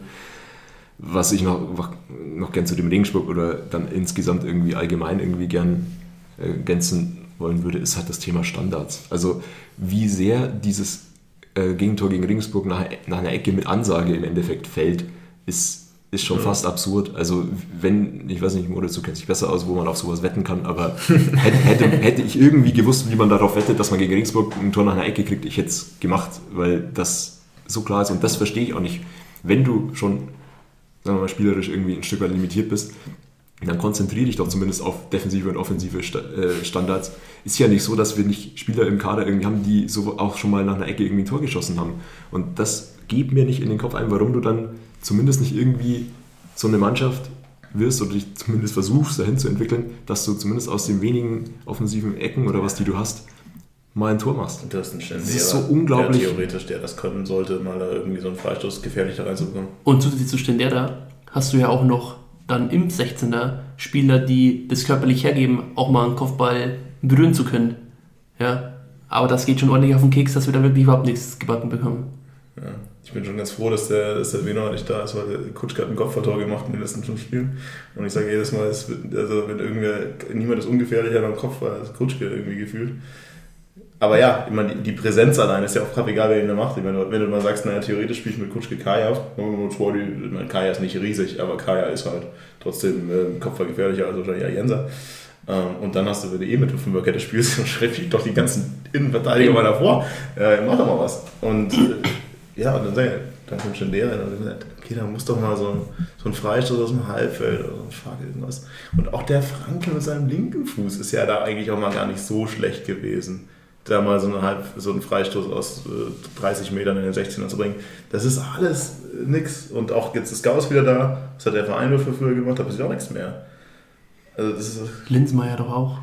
Ja, beiden, also theoretisch. Linsberg hat ja auch dann irgendwie in den zwei Spielen irgendwie so Achter gespielt, was mir auch irgendwie gar nicht, äh, was ich auch gar nicht gerafft habe, was das irgendwie Äh, soll. Also links, ja, äh, gegen, gegen Kiel und Aue zumindest hat er irgendwie Achter gespielt. Und ich auch denke, das hat sich jetzt nicht so ganz, habe ich nicht so ganz verstanden. Also gerade auch in dem Aue-Spiel, wo er dann ja quasi eigentlich den Sechser hätte spielen können, den dann irgendwie halt gezwungenermaßen Cavadias spielen musste und ja, das ist nicht mal seine Hauptposition. Also ich halte extrem viel von dem Jungen. Ich habe den im ersten Spiel, äh, in dem Testspiel von der, von der zweiten Mannschaft gesehen war einfach auch vom, vom Auftreten her und von, von der Kommunikation her und so begeistert als Innenverteidiger. Und jetzt spielen wir irgendwie auch Dreierkette, mangelt sowieso an Innenverteidigern und so. Und der, von dem er zu Recht oder zu Unrecht, wie auch immer, ähm, begeistert ist ja offenbar im Training, der Spielzeit bekommt, der, der spielt dann aber nicht Innenverteidiger, sondern irgendwie Sechser, Außenverteidiger, rechtes Mittelfeld hin und her. Also, ja, mein, klar, ich bin nicht in der Position, das alles irgendwie komplett zu kritisieren, aber es, es, es passt halt alles nicht so ganz zusammen.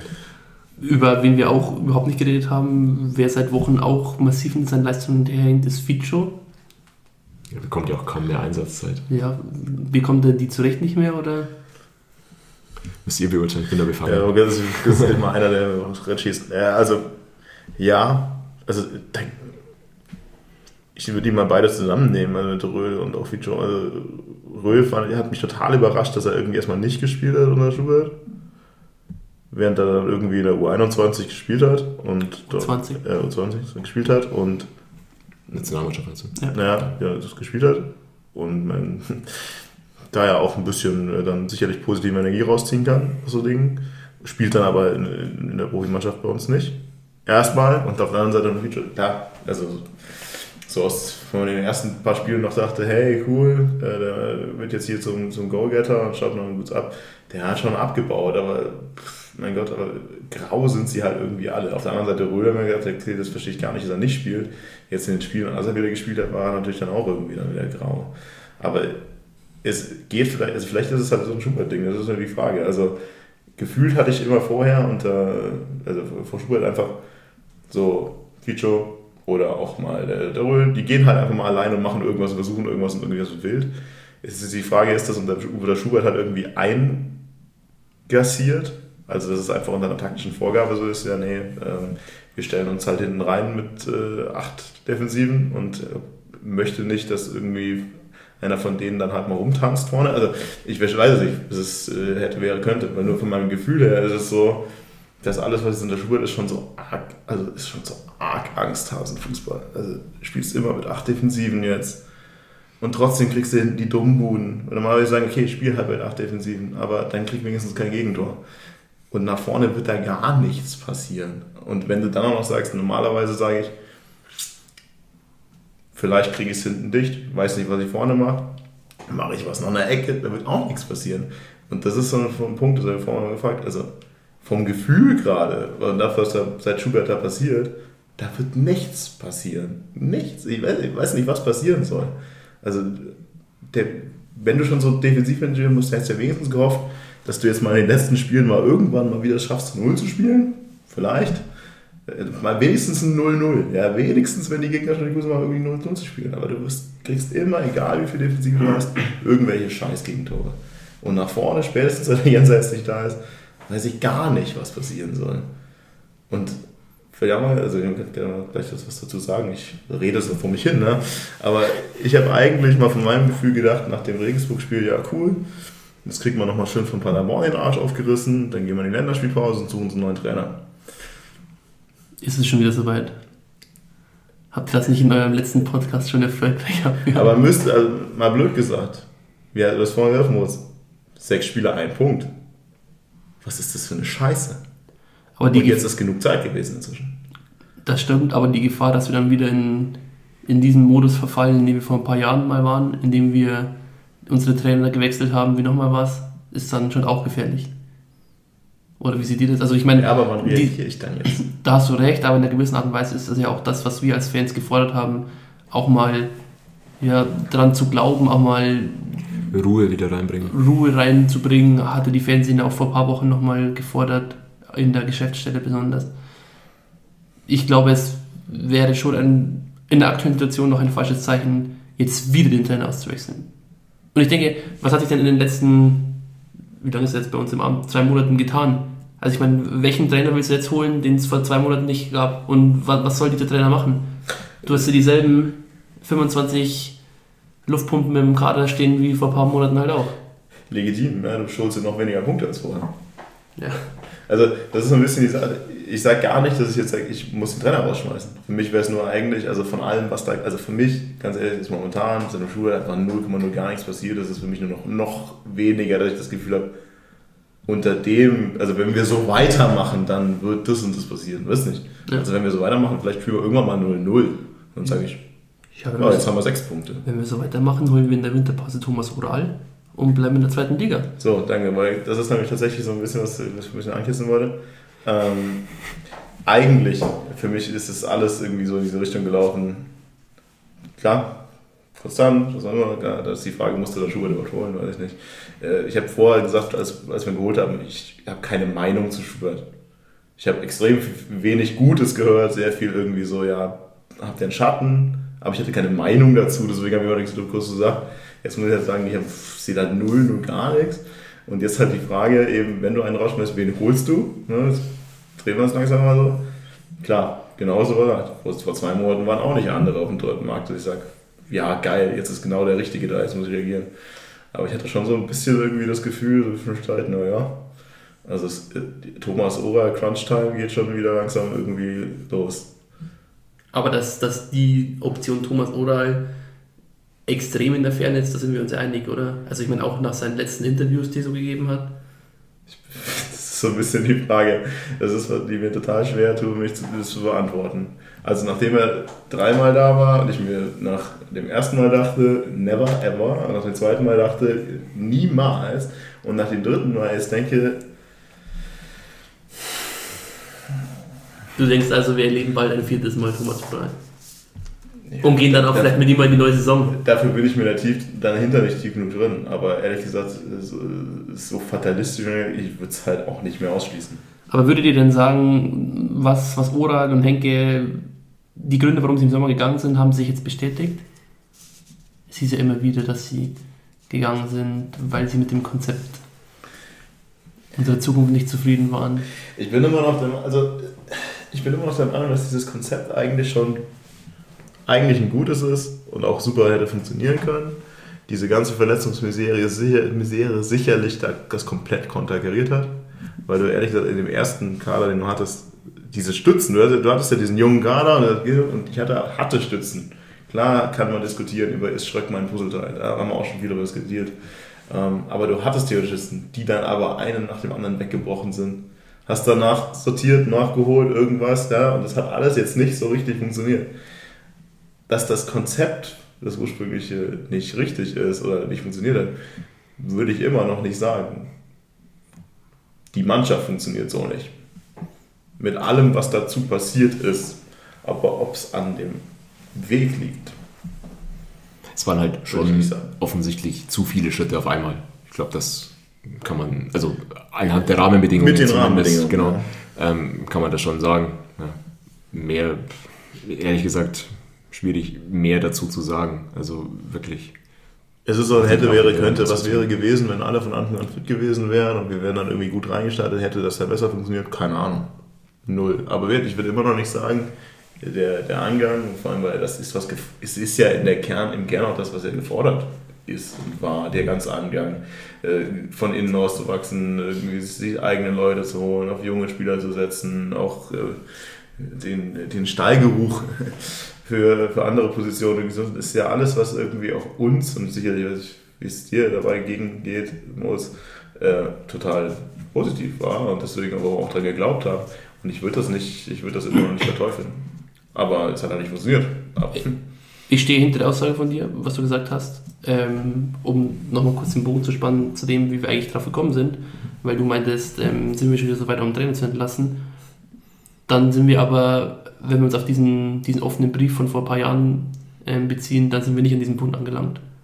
Aber Dann haben wir dann nicht wir- einen Trainerwechsel zu viel dann schon? Das ist eine gute Das ist Frage. nämlich, weil das, das ist eine gute Frage. das will ich nämlich sagen, weil wir haben auch da diskutiert, uns war es egal, dass jetzt irgendwie besser gegangen ist, also psychologisch dann irgendwie, weil man so äh, war. Aber eigentlich, wenn du diesen Weg durchziehst und du auf diesen Brief eingehst, dann hast du einen Trainerwechsel zu viel. Äh, Fürth hat Leitl immer noch da oben. Ja, Ja, so viel, Wie gesagt. so viel Punkte weniger hättest du jetzt mit Petzold auch nicht gesammelt. Du hast ja auch nur genau die Potenz- Potenzial, einen Punkt weniger zu holen. mit Petzold hast du immerhin vier gesammelt. Ja, eben. In ver äh, vergleichbaren Anzahl an Spielen, oder? Und genau deswegen, kurz zu Martin gleich, ich wollte so Bogen schließen. Und genau deswegen sage ich ja, also du hast jetzt einen Trainer schon gemacht. Irgendwie bist du von dem Weg schon wieder ein Stück abgewichen. Und deswegen, äh, okay, also wenn, wenn wir jetzt wieder Richtung gehen, okay, ich brauche den sportlichen Impuls, dann hätte ich den Schubert auch schon längst wieder rausgeschmissen. So, zurück. Sorry, sorry. Nee, nee, all- alles gut. Aber also das Problem ist halt einfach, dass das eine, was in dem offenen Brief steht, emotional und aus Fansicht kommt und du aber natürlich auch, wenn du das Ganze umsetzt und so weiter, irgendwie die, die ganzen Rahmenbedingungen auch der Liga und die damit verbundenen irgendwie äh, wirtschaftliche Sicht und so weiter aus, aus irgendwie einem Abstieg und so weiter mit einkalkulieren musst. Das passt halt unter Umständen nicht, nicht vollumfänglich immer zusammen, dass du dann irgendwie halt Gefahr läufst, ähm, ja, zu romantisiert irgendwie was, was durchzuziehen, was du dir wirtschaftlich ja, nicht erlauben kannst im Endeffekt. Deswegen, das ist aber auch meine größte Angst, weil im Endeffekt, klar, ich sehe beide Seiten irgendwie ein Stück weit, habe hab da irgendwie gute Einblicke ähm, und weiß, dass du im Endeffekt alles machen musst, um diesen Abstieg zu verhindern. Und das heißt halt un- unter Umständen dann irgendwie auch drei, vier Trainer in der Saison irgendwie einzusetzen.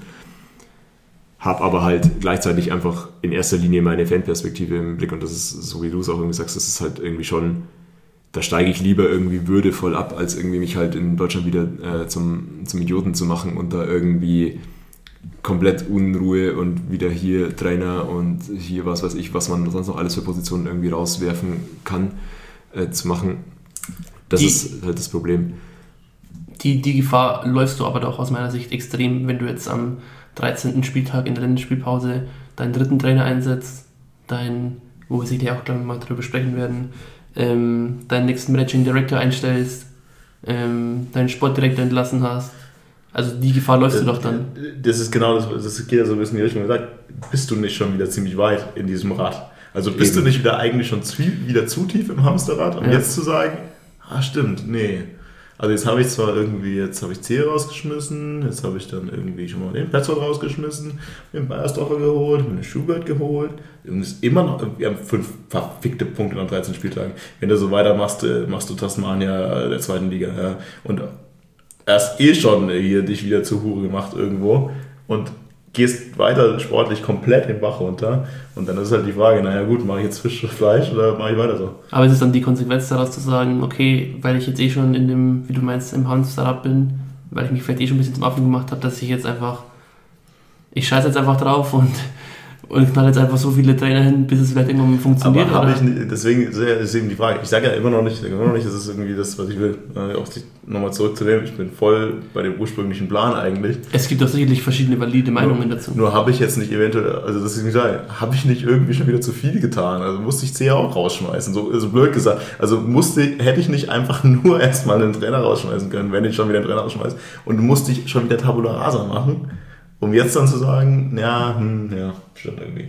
Also es gibt für alles Gründe, es gibt, es gibt alles Argumente. Man hat schon gesagt, wirtschaftlich müsstest du wahrscheinlich jetzt schon längst wieder den Schuh rausgeschmissen haben, wenn du nur wirtschaftlich denkst.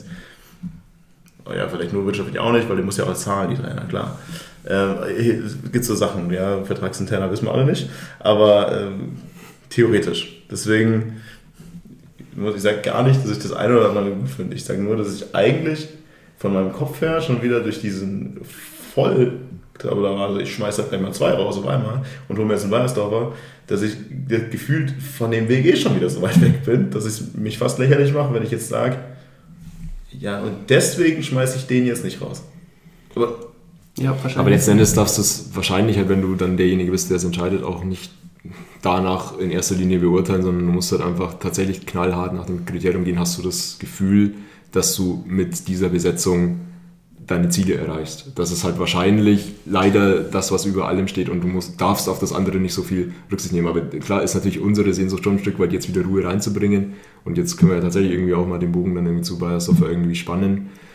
ähm, dass jetzt das irgendwie quasi auch ja, aus den ganzen Veränderungen um, um Zehe oder auch um ja, die Sichtweise, dass äh, halt quasi von Spitzauer Gärtner damals als Doppelgeschäftsführer hin zu einem Geschäftsführer und den daraus resultierenden ja, Weg und Entscheidungen, das vielleicht nicht ideal gelaufen ist, dass man daraus die, äh, den Schluss zieht, ja, wir gehen da zurück auf, auf eine Doppelgeschäftsführung und ja, müssen das halt jetzt einfach noch irgendwie besetzen und so weiter. Nee, das verursacht natürlich ein Stück weit irgendwie Unruhe. Die Hoffnung ist halt jetzt, dass wenn das jetzt mal gesettelt ist, dann die Ruhe auch wieder einkehrt. Die Frage ist halt wirklich, gibt es der ganze sportliche Weg her oder geht es einfach so knallhart weiter und du hast dann bald wieder einen Trainer und dann auch so ein bisschen meine, ich weiß nicht, Sorge, aber zumindest ich bin gespannt, wie die Wintertransferperiode dann läuft. Ähm, da halt, da ist ja schon noch ein Stück weit Transferoffensive irgendwie angekündigt, was das dann wieder irgendwie, ja, auch wieder irgendwie halt an Umbruch bedeutet, auch von dem Weg, den wir irgendwie jetzt schon, schon hundertmal auch irgendwie angesprochen haben, hinter dem wir halt irgendwie weiterhin stehen, ob jetzt da irgendwie, weiß ich nicht, 15 Spieler gehen und 10 kommen.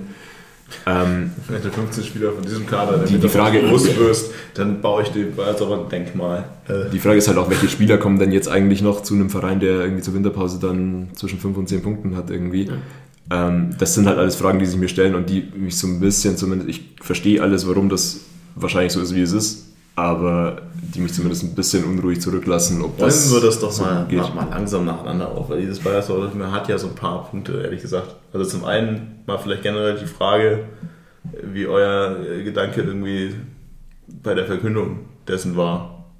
Also ich meine, stand ja vorher schon mal im Raum irgendwann. Also man hat sich ja schon gedacht, okay, jetzt wird ja dann irgendwann ja, äh, offiziell eingestellt. Und was ist jetzt eure, was sind eure Gedanken dazu? Ganz ehrlich, ganz ehrlich, ich habe die Push-Meldung aufs Handy gekommen, habe das Handy genommen, habe mit den Schultern gezuckt und es wieder hingelegt. Und also das war so in meiner, immer noch in meinem Trauma der letzten Wochen das Einzige, was ich da irgendwie gemacht habe. Es ist null, null, dass es jetzt irgendwie positiv oder negativ wäre, sondern einfach ja, so hingenommen. Ich denke, grundlegend ist der Name Bayersdorfer in Deutschland ja, ja schon kein unbekannter Name. Ob er jetzt kein unbekannter Name ist, weil er so extrem erfolgreich war oder so extrem unerfolgreich war. Beides. beides. Ja, ich meine, wenn du dir auch mal seine, seine Vita anguckst, der war lange beim HSV, hat dann den Red Bull-Konzern einmal durchgenommen, von Leipzig, New York, Salzburg, Red Bull Ghana, hat dann ein kurzes Erlebnis bei Zenit St. Petersburg gemacht und dann nochmal eine extrem turbulente und unerfolgreiche Zeit beim HSV hin zum FC Ingolstadt.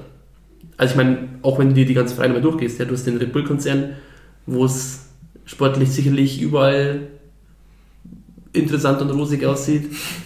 Ähm, du warst bei Zenit St. Petersburg, wo die finanziellen Möglichkeiten sicherlich auch wesentlich interessanter sind beim FC Ingolstadt. Ist es der richtige Mann für uns? Werden wir jetzt hier schwierig beurteilen können. Wird sich zeigen. Das ist total, ich das genau was du sagst, also ganz spannend. Also er hat halt einfach extrem erfolgreiche Zeit beim HSV gehabt. Also er ist sicherlich, also der ist sicherlich kein schlechter. Ich kann überhaupt nicht bewerten, was da zwischendurch irgendwie bei Red Bull und bei, bei so passiert ist. Dann hat er eine Phase beim HSV gehabt, bei dem er sicherlich seinen Namen jetzt nicht irgendwie äh, vollkommen zur Euphorie führen lässt. Dann hat er fünf Jahre gar nichts irgendwie in die Richtung jetzt gemacht. Und jetzt schlägt er halt bei uns auf. Und für mich ist es so, vielleicht kurz Martin auch, für mich war es genauso. Ich habe geschrieben, ja, okay, toll, toll, danke, super. Weil vom Gefühl ist es für mich nämlich eigentlich wieder genau nicht der ursprüngliche Weg, sondern es ist halt so ein, äh, so ein bitterer Geschmack von ja, Geld ausgeben und Versagen und Trainer rausschmeißen, irgendwo zwischendrin. Aber halt, naja, es gab halt extrem gute Zeiten und es kann beides am Ende des Tages passieren bei uns. Aber keine Ahnung. Ich, ich, ich gebe mir eine Sekunde mal hin, weil Marco ja immer von den erfolgreichen Zeiten spricht und ich gehe mal stark davon aus, du meinst die Zeiten beim HSV. Die sind aber halt auch schon zwölf Jahre her. Ja, genau, aber damals wurden halt extrem gute, also ich weiß nicht wer denn, aber in der Phase hatten die halt echt gute Spieler, die dann irgendwie eingeschlagen sind, war das so. Ja, aber Co., Da, da, hast du recht, aber zwölf Jahre. Ja, und in den letzten zwölf Jahren waren wir beim Red Bull-Konzern, kurz mal bei St. Petersburg, nochmal unerfolgreich beim HSV und die letzten fünf Jahre Dauergast in irgendwelchen Talksendungen wie Doppelpass und sowas. Da, ja. sind wir uns jetzt mal einig. Also klar. Ja, also was man halt zumindest nicht leugnen kann, ist, dass er ein Stück weit für Erfahrung und für Kontakte in dem Profigeschäft steht, was man jetzt auch nicht leugnen kann, dass uns das vielleicht in den letzten Wochen und Monaten auch ein Stück weit irgendwie gefehlt hat, wenn du irgendwie mit Malte Metzeler noch sehr jung, äh, Flo Zehe auch relativ jung äh, gewesen, Manuel Stenisa relativ unerfahren auch in, in der ganzen Profifußball, äh, in dem ganzen Business. Insofern, das kann auf jeden, oder das macht auf jeden Fall Sinn, dass man sich da jemand holt, der halt da einfach wieder was reinbringt, was schon, glaube ich, auch ein Stück weit ja, gefehlt hat. Ob er jetzt wirklich auch die ganze Vita und so weiter zu dem Profil des FC Ingolstadt und auch wie wir uns den FC Ingolstadt vorstellen passt, kann ich nicht, also sehe ich zumindest gewisse äh, Kollisionspunkte, aber man kann ihm das halt jetzt noch nicht vorwerfen. Also es kann ja sein, dass er auch genau auf sowas jetzt halt einfach äh, ja, gewartet hat und sich dessen auch bewusst ist. Das ist, glaube ich, auch ein Stück weit unsere Aufgabe dann auch als Fanszene, ihm, ihm das äh, auch zu sagen, was wir erwarten, wie sich der FC Ingolstadt äh, verhält. Aber ja, deswegen, ich gehe zumindest mal mit dem positiven Ding ran, dass er, das ein, dass er ein Element einbringen kann, was uns vielleicht in den letzten Wochen gefehlt hat. Ich würde gerne mal das Ganze nochmal von der anderen Seite betrachten. Und zwar musst du dir die Frage stellen, was kann ein FC Ingolstadt einem Bayersdorf verbieten, dass er nach ja, solchen Vereinen, wir haben die Vita jetzt ja mehrmals angesprochen, ähm, und fünf Jahren Pause dann zu einem FC, FC Ingolstadt kommt, der grauenvoll schlecht in der zweiten Liga dasteht. Was, was kann der FC Ingolstadt einem Dietmar Beiersdorf verbieten, dass er zu uns kommt? Ich glaube, da kommst du nur, ich, ich glaube, die Frage ich mir auch schon gestellt, aber ich glaube, da kommst du nur in Spekulationen. Also entweder sind die, sind die Konditionen so geil, Spekulationen, keine Ahnung.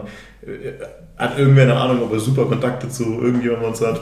Peter Jackwald irgendwie der beste Freund von Beiersdorf ja, keine Ahnung, hat er Geldprobleme, nachdem er fünf Jahre keinen richtigen Job hatte. Das ist alles Quatsch. Ja. Ich weiß nicht, ich könnte, tue mich total schwer, da irgendwas, ich habe genau die Frage schon gestellt, aber ich glaube, alles, was man versucht, da rein zu interpretieren, ist halt pure Spekulation. Ich, also außer Martin hat nee, nee, keine Ahnung. Nee, nee, nee. Genauso wie Martin hat auch so guten Kontakt. Nee, ich habe ihn auch noch nicht kennengelernt. Kommt aber bald. Also insofern bin, bin da gespannt drauf und genau die Punkte, die wir jetzt auch angesprochen haben, ist natürlich dann auch äh, ein Thema, wie, wie er sich das auch vorstellt. Nur eine andere Frage, will nur in die Richtung gehen.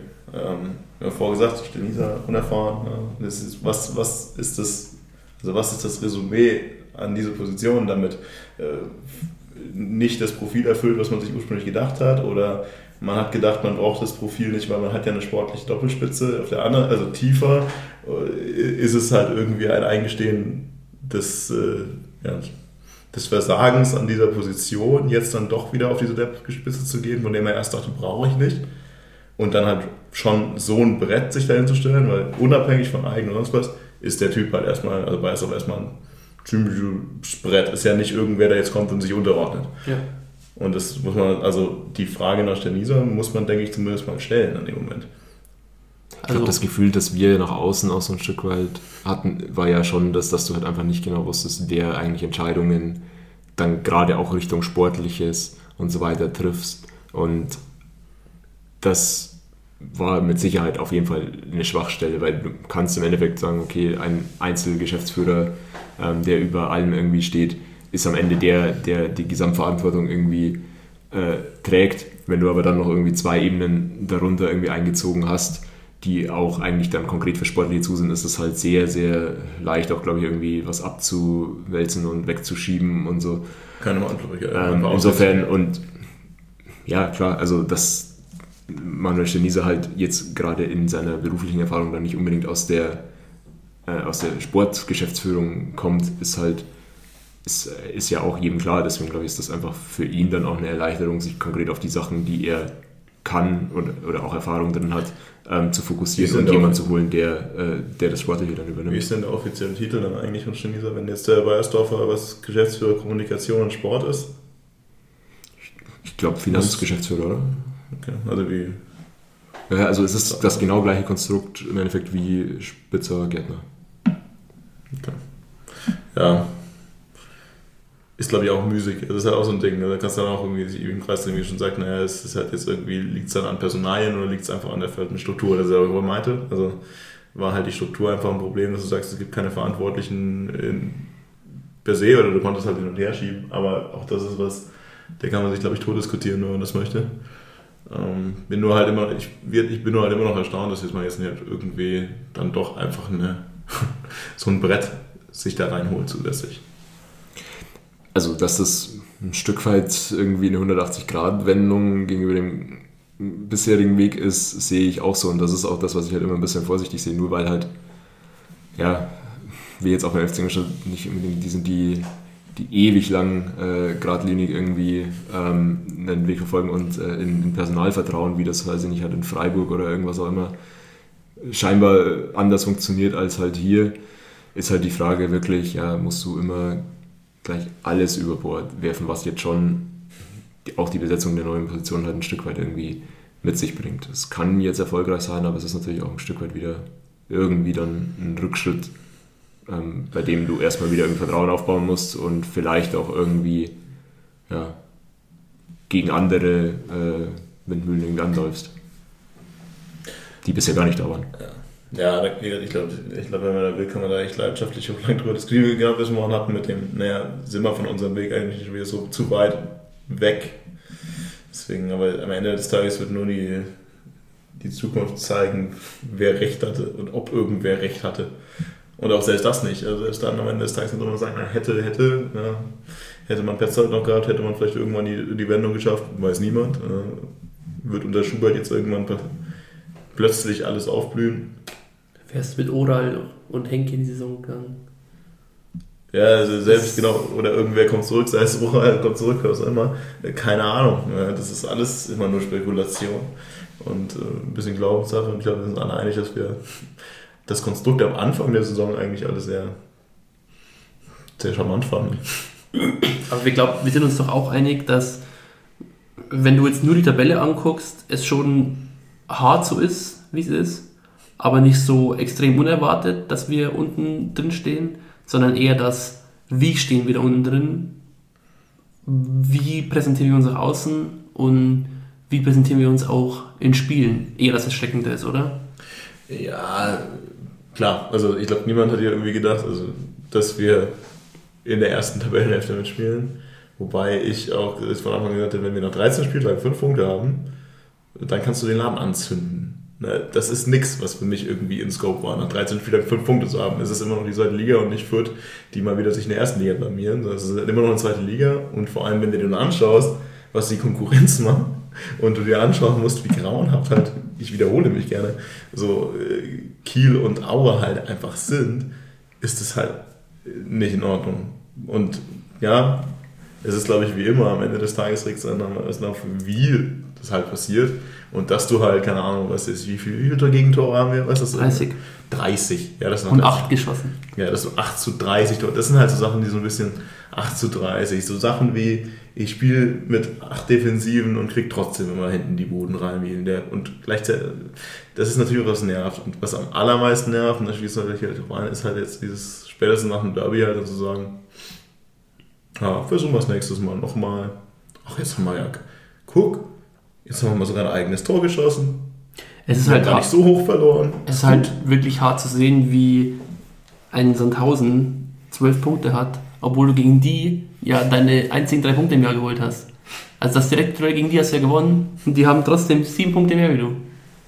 Ja, also es ist halt, klar, die Relation macht es immer irgendwie noch schmerzhafter. Was mich halt auch jetzt so ein bisschen irgendwie, ja, ich weiß nicht, zumindest irritiert zurücklässt, ist halt so diese, diese Marschrichtung. Wir versuchen jetzt auch in die Winterpause und so irgendwie mit ein paar Punkten irgendwie zu retten, um dann irgendwie da große Aufbruchstimmung und so weiter zu erzeugen. Also einerseits, wie, wie was ich vorher gesagt habe, ähm, wer, welche Spieler kommen denn realistisch zu uns? Also klar kannst du vielleicht irgendwie aus der Bundesliga mal ein, zwei Leihgeschäfte oder was noch irgendwie abgreifen oder so, aber ob die halt dann wirklich die Qualität mitbringen, da jetzt irgendwie das Ruder rumzureißen und ob da auch die Identifikation und so weiter da ist, ähm, wenn sagen, da haue ich mich jetzt rein in, ein, in einer mitunter vielleicht schon äh, aussichtslosen Situation.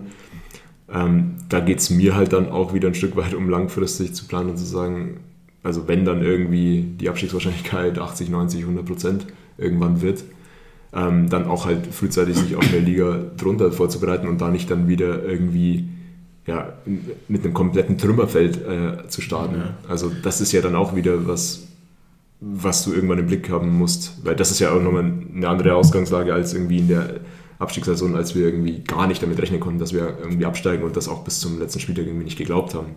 Ich glaube, die entscheidendsten Wochen im Jahr 2021 kommen wir uns jetzt dann in den nächsten Wochen nicht in, zwingend in den nächsten drei Spielen. Ich meine, du hast jetzt einen HSV, du hast, also du hast erst einen Karlsruhe, du hast dann HSV. Ähm, gegen HSV wirst du sicherlich nicht so viel zu holen haben. ähm, aber du hast mindestens die zwei Wochen vor Weihnachten, ne? gegen Hannover und gegen Dresden, 14 und 15, die du nochmal spielen musst. Ich meine, Ja, aber selbst wenn du da jetzt sechs Punkte holst, dann hast du dann so viel wie Aue jetzt hat, weißt du? Richtig, Also, aber, wow. da, ja, da hast du natürlich recht, aber dann bist du zumindest womöglich ansatzweise dran. Wenn du da aber nichts holst, dann ist Platz 15 und 14 äh, weg. Ja.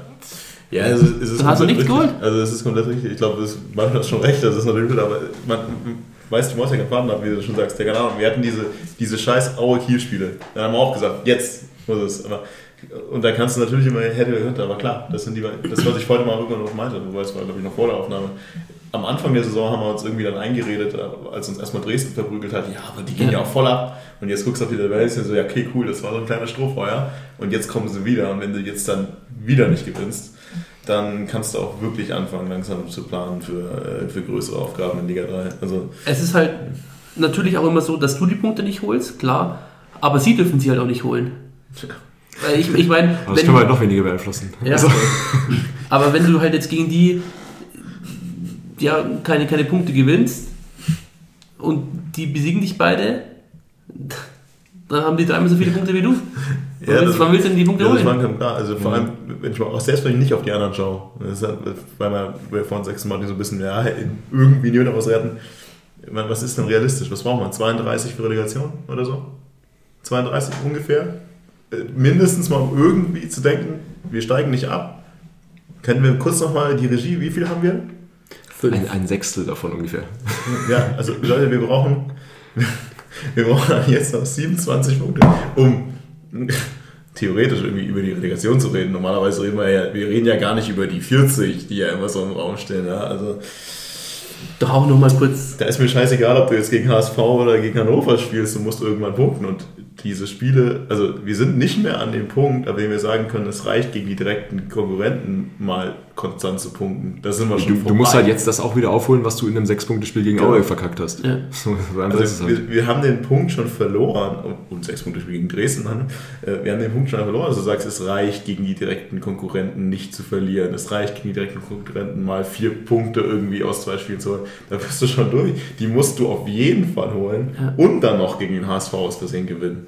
Also so, da, so weit sind wir halt schon. Und, das ist, und ich glaube, das wird halt momentan zumindest in der Außenkommunikation schon wieder so komplett, oh, wir haben gegen Regensburg und Paderborn, die spielen beide übrigens relativ weit oben mit. Da haben wir nur fünf Gegentore geholt und selber eins geschossen. Ja, herzlichen Glückwunsch. Du hättest inzwischen bist du, du musst gegen Paderborn, gegen Paderborn, die nicht gut spielen, gegen Regensburg, die mit angezogener Handbremse spielen, musst du halt auch Punkte irgendwo rausholen. Es tut doch schon auch, einfach mal unter uns gesprochen, schon auch weh, wenn ein Aue und ein Sandhausen doppelt so viele Punkte haben wie du und nur die Hälfte an Gegentoren kassiert haben wie wir. Kannst du mal kurz den Faktor zu Regensburg ausrechnen, wenn wir über Wehtun reden? Ach komm Leute, ihr, ihr wollt mir aber auch wehtun. Also, In, in der Tabellenübersicht, wo ich bin, wird Regensburg nicht mal angezeigt, weil sie so weit oben sind und wir so weit unten sind. Das erklärt dann aktuell einiges. Sind wir punktetechnisch näher an Regensburg 2 als Regensburg 1? Mit Sicherheit. Regensburg hat, wenn du es so genau wissen willst, fünfmal so viele Punkte wie wir, hat die Hälfte an kassierten Toren wie wir und hat viermal so viele Tore geschossen wie wir. Wenn wir jetzt bedenken, dass Regensburg ein elendiger Drecksverein ist, Ja. ist das schon übel eigentlich. Mhm. Ja. Ja. Also Martin, alle, also Martin ist gerade weggelaufen, hat ein Kissen gehauen. Also das ist ein unerwarteter emotionaler Ausbruch, während er hier mit seinem äh, FC Ingolstadt Trainings-T-Shirt rumsitzt. alles gut, bin wieder Der da. Fanboy. Haben wir jetzt eigentlich, also wir geredet, Spieler wir geredet. Also grundsätzlich äh, kann man, glaube ich, mal irgendwie resümiert sich nicht mehr. Wir sind uns ja irgendwie alle sehr einig, dass irgendwie alles scheiße ist. Dass wir natürlich irgendwie aufpassen müssen, was jetzt wieder die, ja nicht nur den sportlichen Erfolg angeht, sondern halt einfach wieder die Außendarstellung des Vereins. Das kommt zum einen, äh, mache ich mich lächerlich, weil ich jetzt wieder einen nach dem anderen rausschmeiße und hier, äh, ja, dem, auch wieder dem ASV nacheifere, Schalke, was immer, den letzten Jahren. Oder eben halt auch, naja, sorry, auch, auch wenn ich mit am Ende des Jahres 10 Punkten absteige, mache ich mich halt tatsächlich relativ lächerlich. Deswegen ist das alles ein sehr schmaler Grad. Die Hoffnung, dass unter Schubert doch noch irgendwie alles gut wird. Naja, ich habe, wie ihr sie habt, müsst ihr gleich mal sagen, meine ist relativ niedrig. Aber um ums Resümee zu ziehen, siehst du denn in der aktuellen Länderspielpause oder seht ihr in der aktuellen Länderspielpause die zweite Liga wahrscheinlicher oder seht ihr eher jetzt hier Road to TSV Havelsee, dritte Liga? Die dritte Liga ist viel wahrscheinlicher. Nämlich, also viel, viel wahrscheinlicher. Also selbst wenn du ohne irgendwie jetzt Emotionen da rangehst und dir das einfach nur irgendwie anschaust oder irgendwelche Statistikseiten, die irgendwie Abstiegswahrscheinlichkeiten berechnen, dann ist das weit über 85 Prozent schon irgendwie. Also ja, also natürlich ist es realistisch und dann kommt noch mein Pessimismus, der sowieso, den kennt sowieso jeder, der irgendwie meine Tippspiel-Tipps äh, irgendwie kennt, äh, noch dazu dann. Also ja, klar, jetzt so groß ist mein Optimismus nicht. Nee. Ja, also ich schaue öfter mal, wer irgendwie in den Regionalligen äh, oben steht und aufsteigt und wo es vielleicht nächstes Jahr hingeht. Dann freuen wir uns auf Dortmund 2 nächstes Jahr. Ich meine, ich habe lange Zeit ja auch irgendwie, das so am Anfang gesagt habe, so diese Kuschelkur, ich habe lange Zeit halt mich sehr gerne irgendwie noch zurückgehalten und immer so, ja, aber wenn wir unsere defensive Stabilität finden, dann, da haben wir offensiv sicher, also ich weiß nicht, also ich, ich kann lange in meinem Kopf kramen, ich habe nichts und auch gar nichts, von dem ich aktuell sage, das macht mir Hoffnung, weil alles, was so mir immer Hoffnung gemacht hat, so, ja, und dann kommt der Elfer irgendwann wieder und dann haben wir doch mal noch einen Konterspieler, der mal ein bisschen, und dann wird er wieder, fällt er wieder 300 Monate aus. Und dann denkst du dir so, ja, aber wenn der Ayensa, wenn der, mit dem jetzt mal der Knoten, äh, Ayensa bricht sich irgendwas in der Schulter und ist irgendwie weg. Ist, also es versucht, diese Mannschaft und alles drumherum versucht aber halt auch irgendwie gefühlt mir jede Hoffnung zu nehmen. Und deswegen, ganz klar, für mich ist dritte Liga, kannst du eigentlich schon fast buchen. Aber wir wollen ja nicht so negativ sein. Wir haben, wir haben vorgewarnt, dass es nicht, nicht so ein positives Resümee wird. Also, wollen wir es aber belassen? Wer es bis hierher gehört hat, ist sowieso, ich, ich dem ist sowieso äh, ja, ihr seid hart. Zu gratulieren. Ihr seid richtig hart. Das liegt, glaube ich, einfach daran, dass der Moritz halt so die, die Leute einfach an den, an den Geräten hält.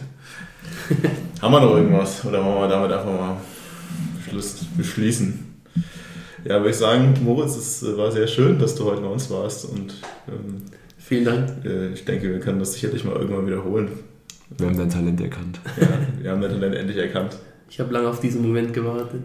Also wir schauen mal, ob der, ob der Bene irgendwann zurückkommt, ob er vielleicht den Hader schon im, im Gepäck hat. Äh, vielleicht kann der uns auch weiterhelfen. Und ja, ansonsten bist du natürlich immer gerne als, als Gast willkommen. Vielen Dank. Ja, dann würde ich sagen, äh, in diesem Sinne, äh, habt genauso viel Hoffnung wie wir und schaut fröhlich auf die nächsten Wochen. Gegen, wir haben es heute 13 Mal versucht, KSC, HSV, Rostock, Hannover, dann ist endlich Weihnachten. Dresden, gibt es auch noch vor Weihnachten? Dresden, dann ist endlich Weihnachten. Ihr habt es fast geschafft, Schanzer. Ja. Viel Spaß. Servus. Wir hören uns. Ciao.